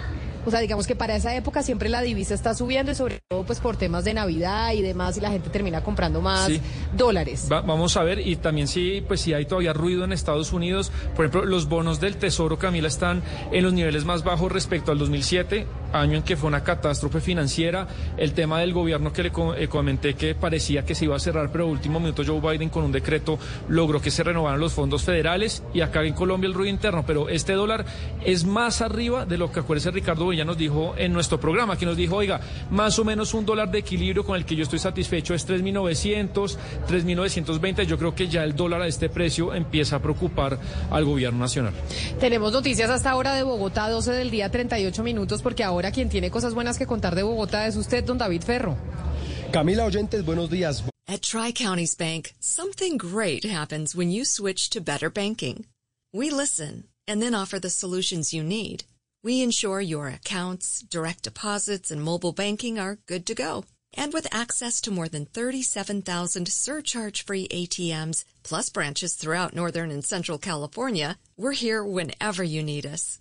It's easy to switch to better banking. This is service with solutions. Tri-Counties Bank, member FDIC. Bogotá tiene mucho que contar. Nuevos kilómetros de ciclorrutas le deja la alcaldía de Bogotá a la ciudad para seguir avanzando en la movilidad sostenible. Bogotá es la capital mundial de la bici. Eso cuenta con más, Bogotá cuenta con más de 630 kilómetros de ciclorrutas, de los cuales 80 kilómetros se han implementado desde el 2020. Dentro de estos tramos exclusivos para ciclistas se destacan las ciclorrutas de, las de la carrera séptima y novena y la avenida Calle 13. La semana pasada, Camila, cuando la capital celebró la decimosexta Semana la Bici en Bogotá, la administración distrital hizo entrega a la ciudadanía de una nueva ciclorruta en la localidad de, de Engativá. Esta ciclorruta tiene 6,6 kilómetros de extensión y está ubicada sobre la calzada de la calle 83A. Eh, además de eso, Camila tiene elementos de separación y señalización con los que se garantiza la seguridad de los ciclistas en sus trayectos. Para más información, www.qué está haciendo Claudia Alcaldesa.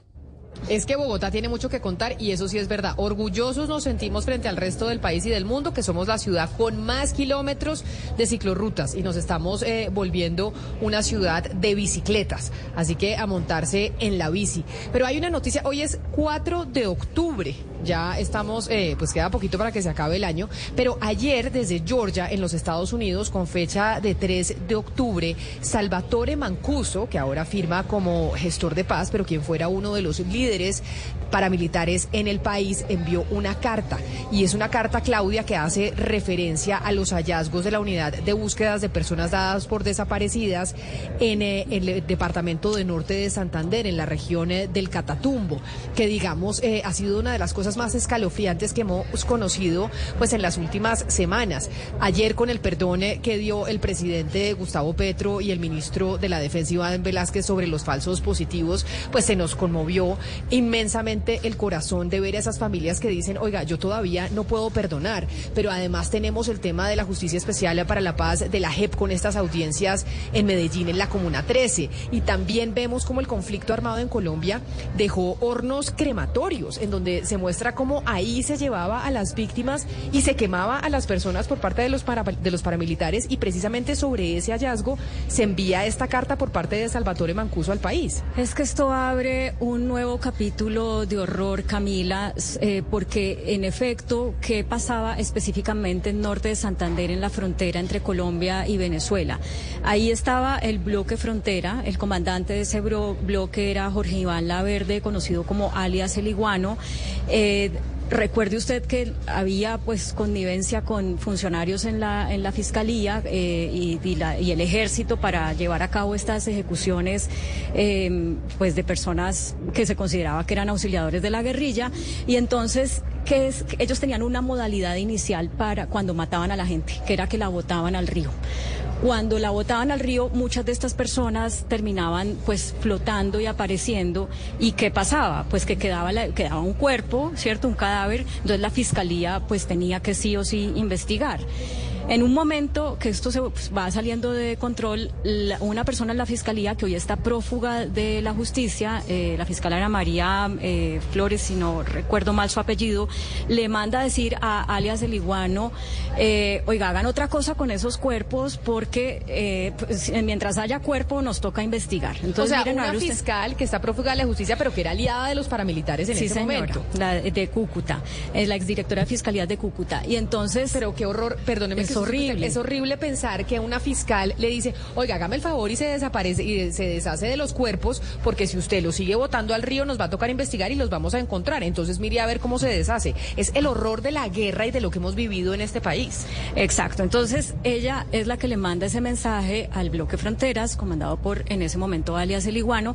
Y entonces, ¿qué pasa? Tienen que esconder los cuerpos como sea y ellos encuentran, y, lo recuerdo muy bien porque él me lo dijo para una entrevista hace muchos años, es no es que nosotros fuimos y construimos unos hornos crematorios para quemar a la gente. Es que en esa zona había ladrilleras viejas abandonadas de personas que habían tenido que abandonar sus negocios y habían tenido que irse porque la guerrilla los había amenazado. Entonces, ¿qué se nos ocurrió cuando la fiscal nos dijo desaparezcan los cuerpos porque si no nos toca investigar? Pues echar los cuerpos allá. Entonces, esa fue la segunda modalidad. Primera modalidad era tirarlos al río, segunda modalidad era incinerarlos. Pero, ¿qué pasa? Y esto lo conecto con la carta que envió eh, Salvatore Mancuso ayer que también, eh, digamos, era más conveniente desaparecerlos de las autoridades, de toda posibilidad que las autoridades colombianas eh, los encontraran. Entonces, ¿qué se les ocurrió? Votémoslos en Venezuela. Entonces, pasaban la frontera con, ellos, con la gente viva o muerta, o la justiciaban allá, o la pasaban ya muerta y votaban los cuerpos en Venezuela. Entonces, ¿qué está diciendo Salvatore Mancuso ahorita que se conoce esto de los hornos eh, crematorios? Nosotros somos, nosotros se refiere a él y a otros excomandantes de la SAUC, somos indispensables para poder ayudar a las familias de las víctimas a encontrar esos cuerpos, porque nosotros sabemos dónde están. Pero ¿qué es lo que pasa?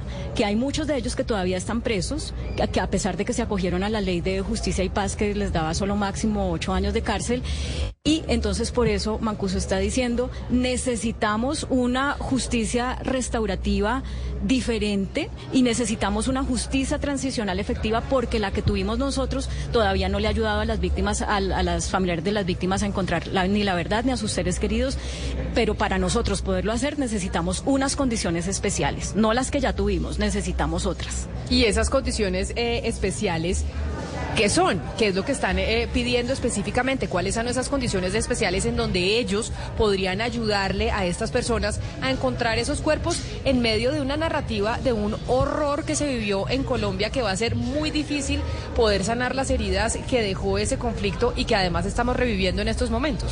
Bueno, pues eh, precisamente eh, para entender qué es lo que propone Salvatore Mancuso con su comunicación, me parece importante hablar con Juan Carlos Villamizar, él es un abogado, él no es el abogado de Salvatore Mancuso, pero es la persona que ha estado asesorando a los ex paramilitares en la construcción de esta propuesta para el gobierno nacional para que cree esa justicia transicional que ellos llaman justicia transicional efectiva con unas eh, reformas al régimen penitenciario, con una política restaurativa diferente. Entonces, eh, a él lo tenemos en la línea, le agradecemos mucho eh, que nos atienda, señor Villamizar. Bienvenido a Mañanas Blue.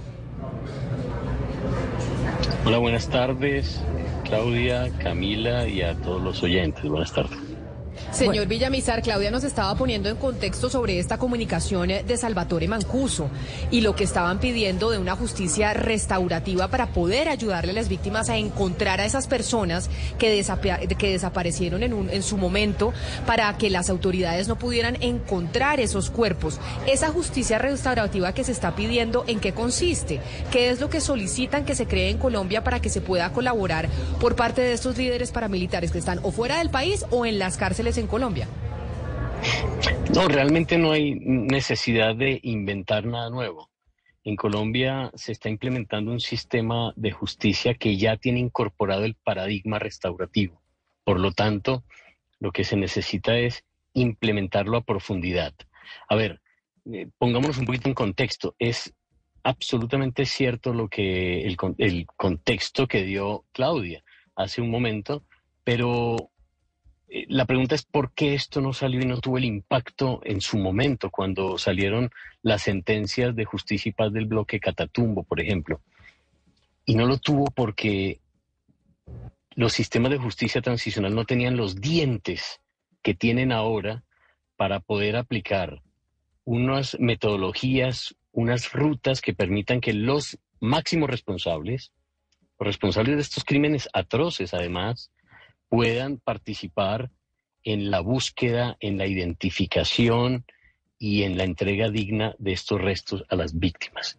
Así que en materia de búsqueda de personas desaparecidas ya hay una institución que se encarga de eso, aparte está la JEP y, aparte están los instrumentos de la Oficina del Alto Comisionado que pueden permitir que los responsables participen activamente de estas búsquedas. Eso es, de eso se trata. Abogado Villamizar, como usted bien dice, esto se, ya lo habían dicho en las audiencias de justicia y paz, pero no había tenido el impacto que está teniendo ahora.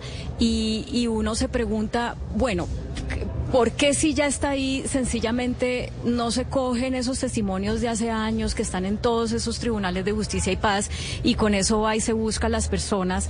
Y sino que hay que volver a hablar con los jefes ex paramilitares para eh, darles unas, unos beneficios judiciales que no están recibiendo, pero que hoy en día ya fueron creados, digamos, a la luz de la Justicia Especial para la Paz o los que se vayan a crear en, en el nombre de la paz total. Es decir, uno, uno diría, si ellos ya dijeron toda la verdad y como a lo que se comprometieron, pues no hay necesidad de que sigan diciendo nada porque simplemente es ir a revisar los archivos.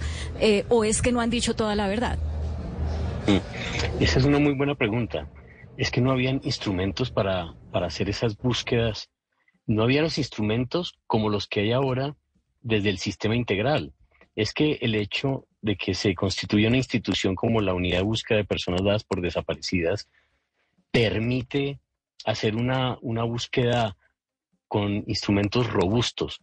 Es cierto, esto está planteado en unas sentencias judiciales, unas sentencias de justicia y paz, pero por ejemplo, las coordenadas puntuales, la búsqueda puntual, fue algo que quedó pendiente.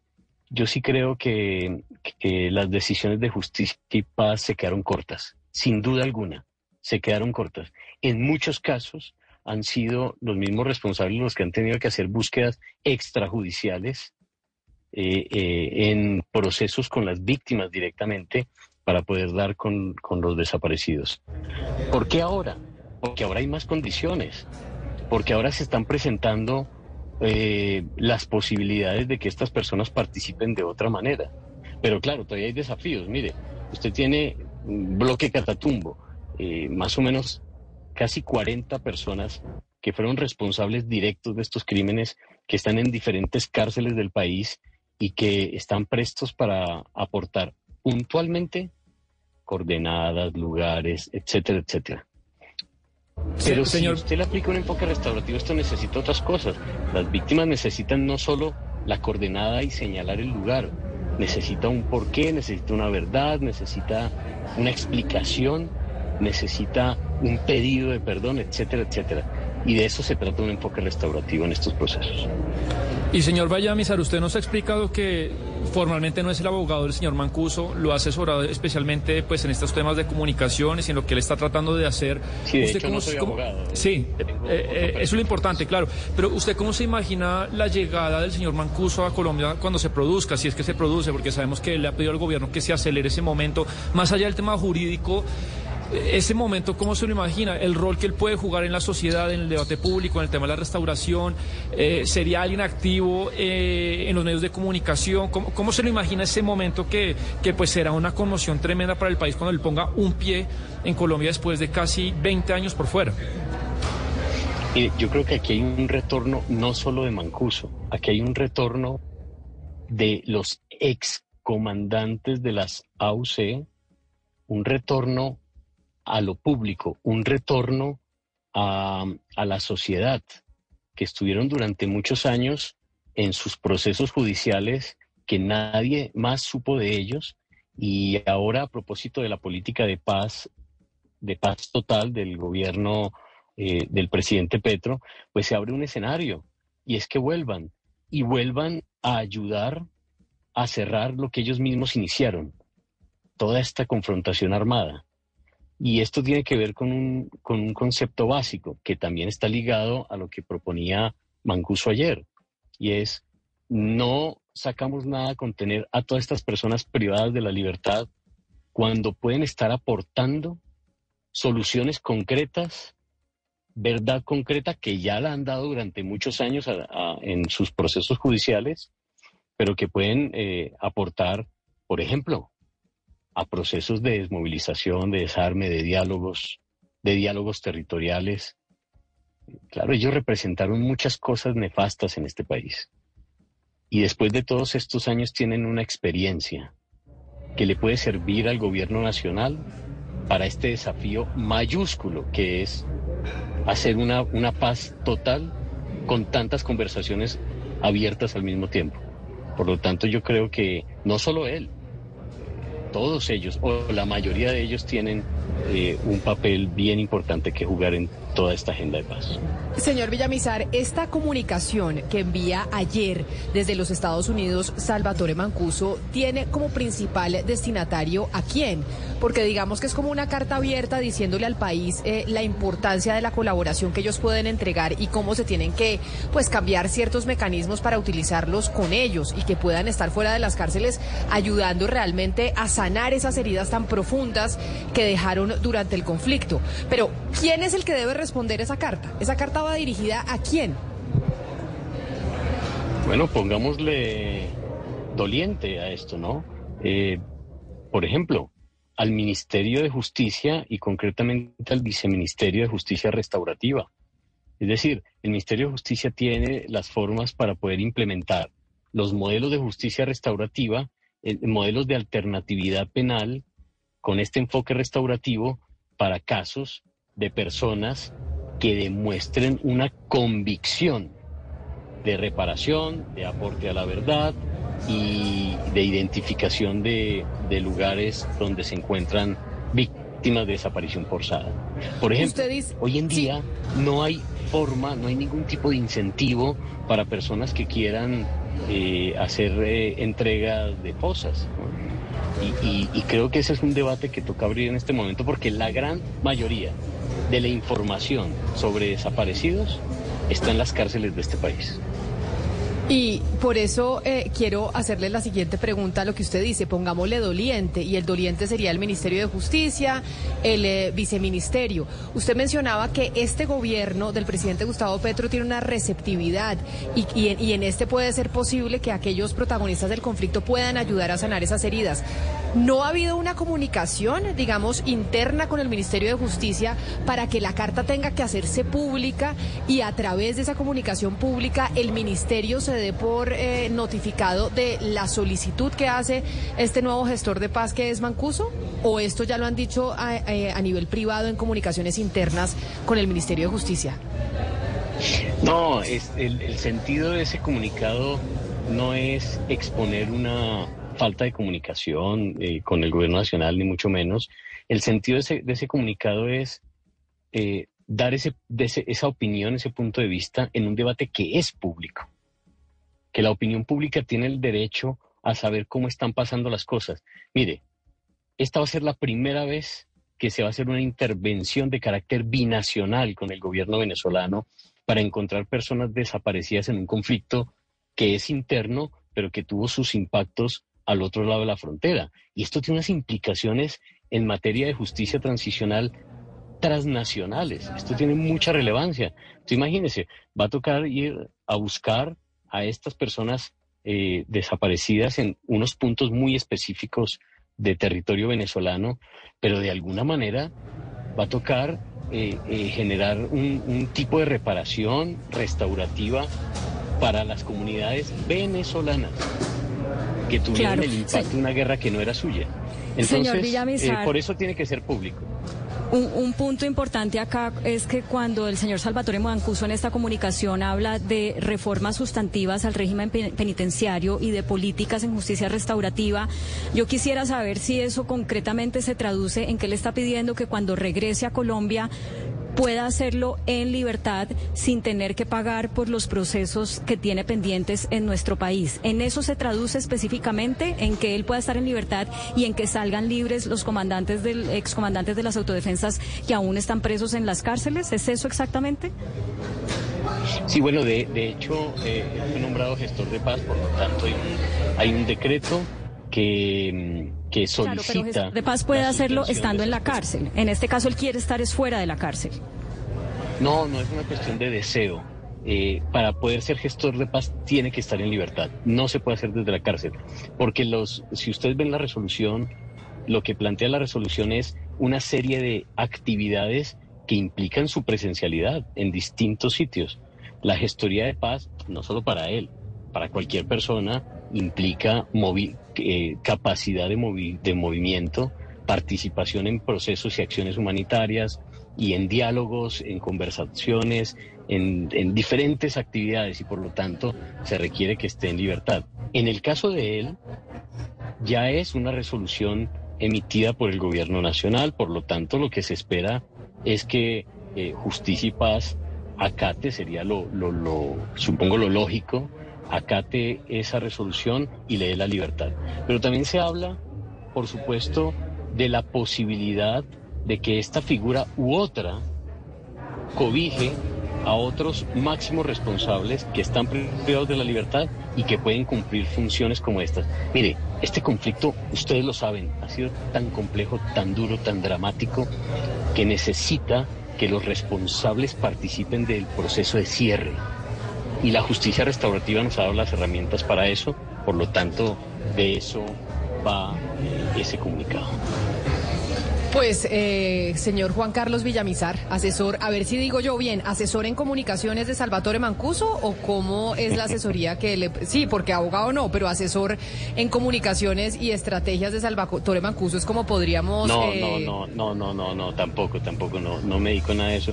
Yo me dedico a la justicia transicional y a la justicia restaurativa y los estoy acompañando, no solo a él, a muchos de ellos en su, en su participación en estos procesos restaurativos en el marco de la justicia transicional, de la JEP y extrajudiciales con la unidad de búsqueda de personas dadas por desaparecidas. Pues gracias, señor Villamizar, por explicarnos un poco más allá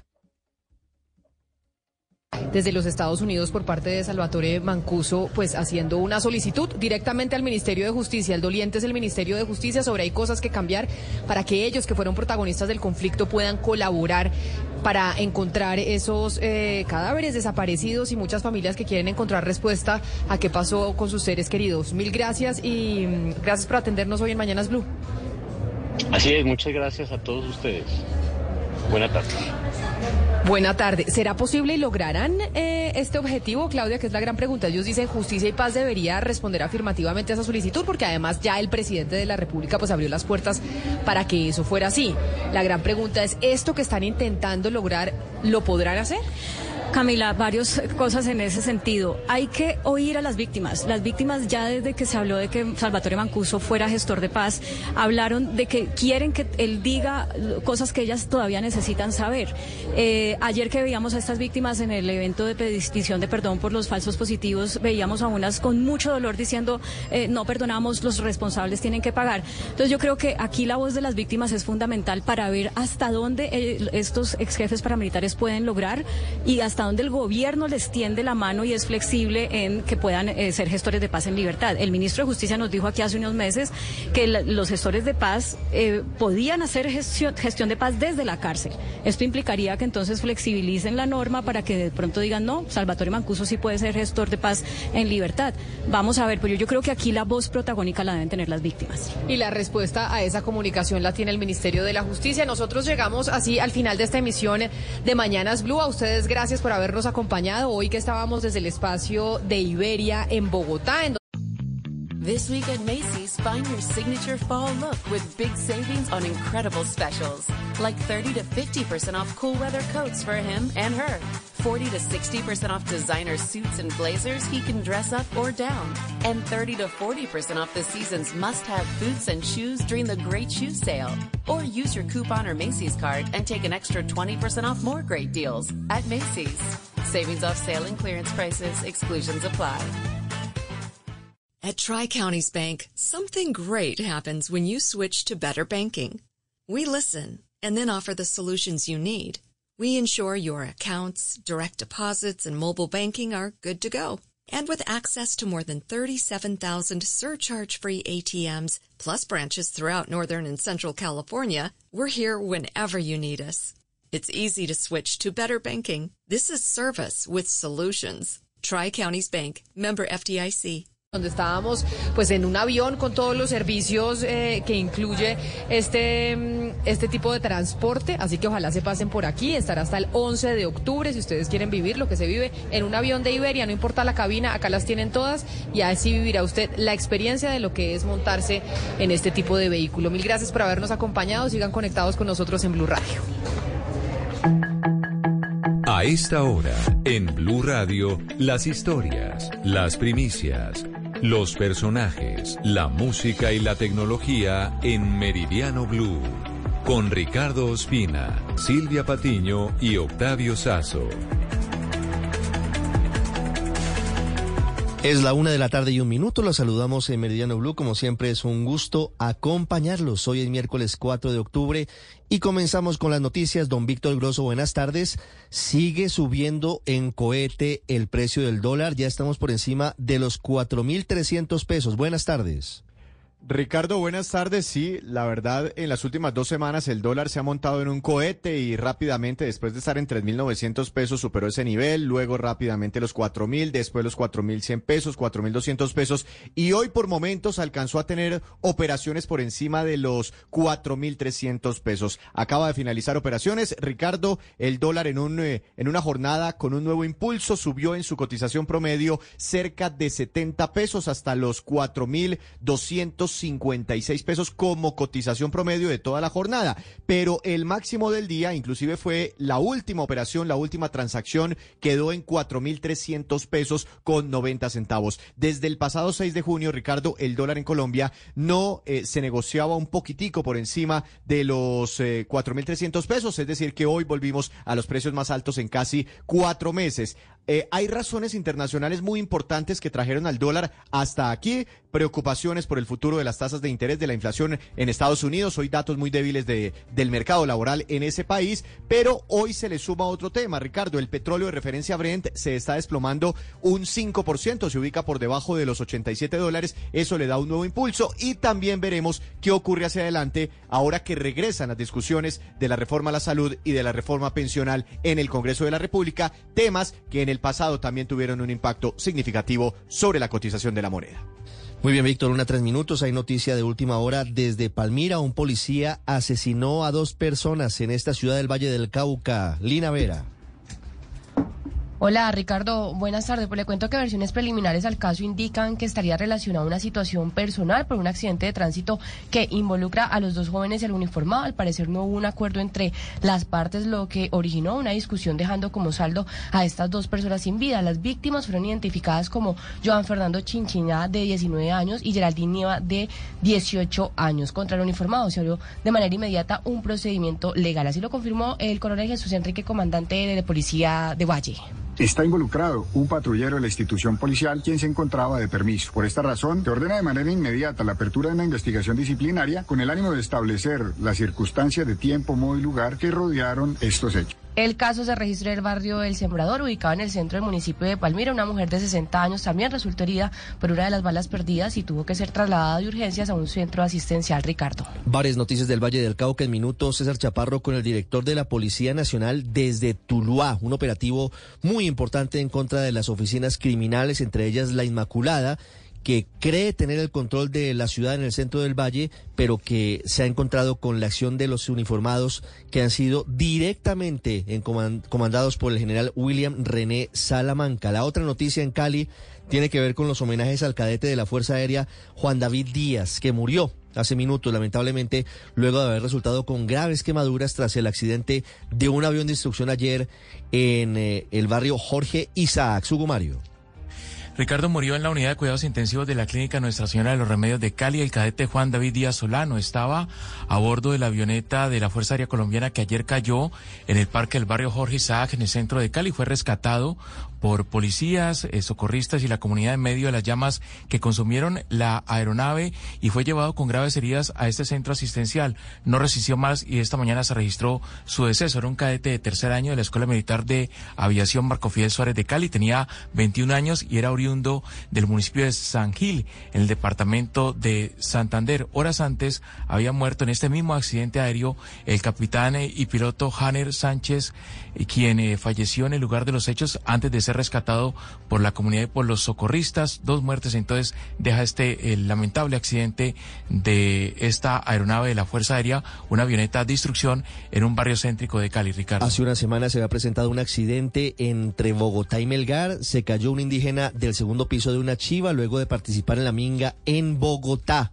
Murió lamentablemente este indígena tras haber sufrido graves lesiones. Felipe García. Sí, señor, se trata de José Arley Vivas, que se quedó dormido cuando iba en la parte superior del archivo durante el regreso de la minga indígena a sus territorios luego de asistir, como usted mencionaba, a las marchas convocadas por el gobierno y se cayó exactamente en el sector de la nariz del diablo. Este joven le prestaron los respectivos primeros auxilios y luego lo llevaron al hospital de Melgar, donde a pesar de los esfuerzos médicos por las graves heridas falleció, ya que tenía un trauma cráneo encefálico. El joven Ricardo fue sometido a cirugía, incluso se le indujo a un coma, sin embargo su estado empeoró y se confirmó finalmente la muerte cerebral este miércoles. La comunidad NASA lamentó lo ocurrido y le envió un mensaje de solidaridad a la familia. Se agrava la emergencia en la vía entre Bucaramanga y Barranca Bermeja que se encuentra cerrada hace más de 48 horas por un derrumbe desde el domingo pasado.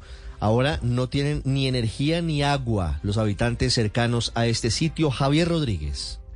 Ricardo, buenas tardes. Son 250 familias que viven cerca a la zona donde se presentó el derrumbe hace más de 80 horas en la vía que comunica Bucaramanga con Barranca Bermeja en el kilómetro 42. Ahora la emergencia es social porque no tienen agua potable porque fueron destruidos tres acueductos veredales por la avalancha y además 50 postes de energías totalmente destruidos precisamente por esta emergencia. Sobre esta situación se comunicó con ellos y estuvo en la zona precisamente hablando con los afectados Jaime René Rodríguez, secretario de Infraestructura del Departamento de Santander. También eh, estuvimos esta mañana determinando soluciones a las comunidades que se encuentran aún en el sitio y que no han podido evacuar, pues tienen algunas eh, dudas, algunas preocupaciones en cuanto a la seguridad de sus pertenencias en las, en las casas que deben evacuar. La tierra se sigue moviendo, lo que han manifestado las autoridades ingenieros del departamento de Santander cuestionaron a la ruta del cacao, que es la concesionaria que está haciendo la doble calzada a Barranca Bermeja, por qué hizo el trayecto por la parte de arriba donde estaba la antigua vía a Barranca Bermeja, ya que estarían utilizando explosivos y esto pudo generar que nuevamente se reactivara la falla geológica en esa zona de Santander, Ricardo. Una 08, don Kenneth Torres se aplaza otra vez, se dilata la discusión de la reforma a la salud. Estaban muy contentos los integrantes del pacto histórico porque creían que hoy iba a comenzar la votación del articulado y finalmente, como estamos a tres semanas de elecciones, no hubo quórum suficiente. Que decir que la plenaria inició a las 8 y 30 de la mañana, pero solo hasta las 10 de la mañana se completó ese quórum para poder votar lo que tenía que ver con el proyecto del cannabis de uso adulto en su segundo debate. Escasamente, Ricardo, solo se avanzó en la votación de los impedimentos y la negación de la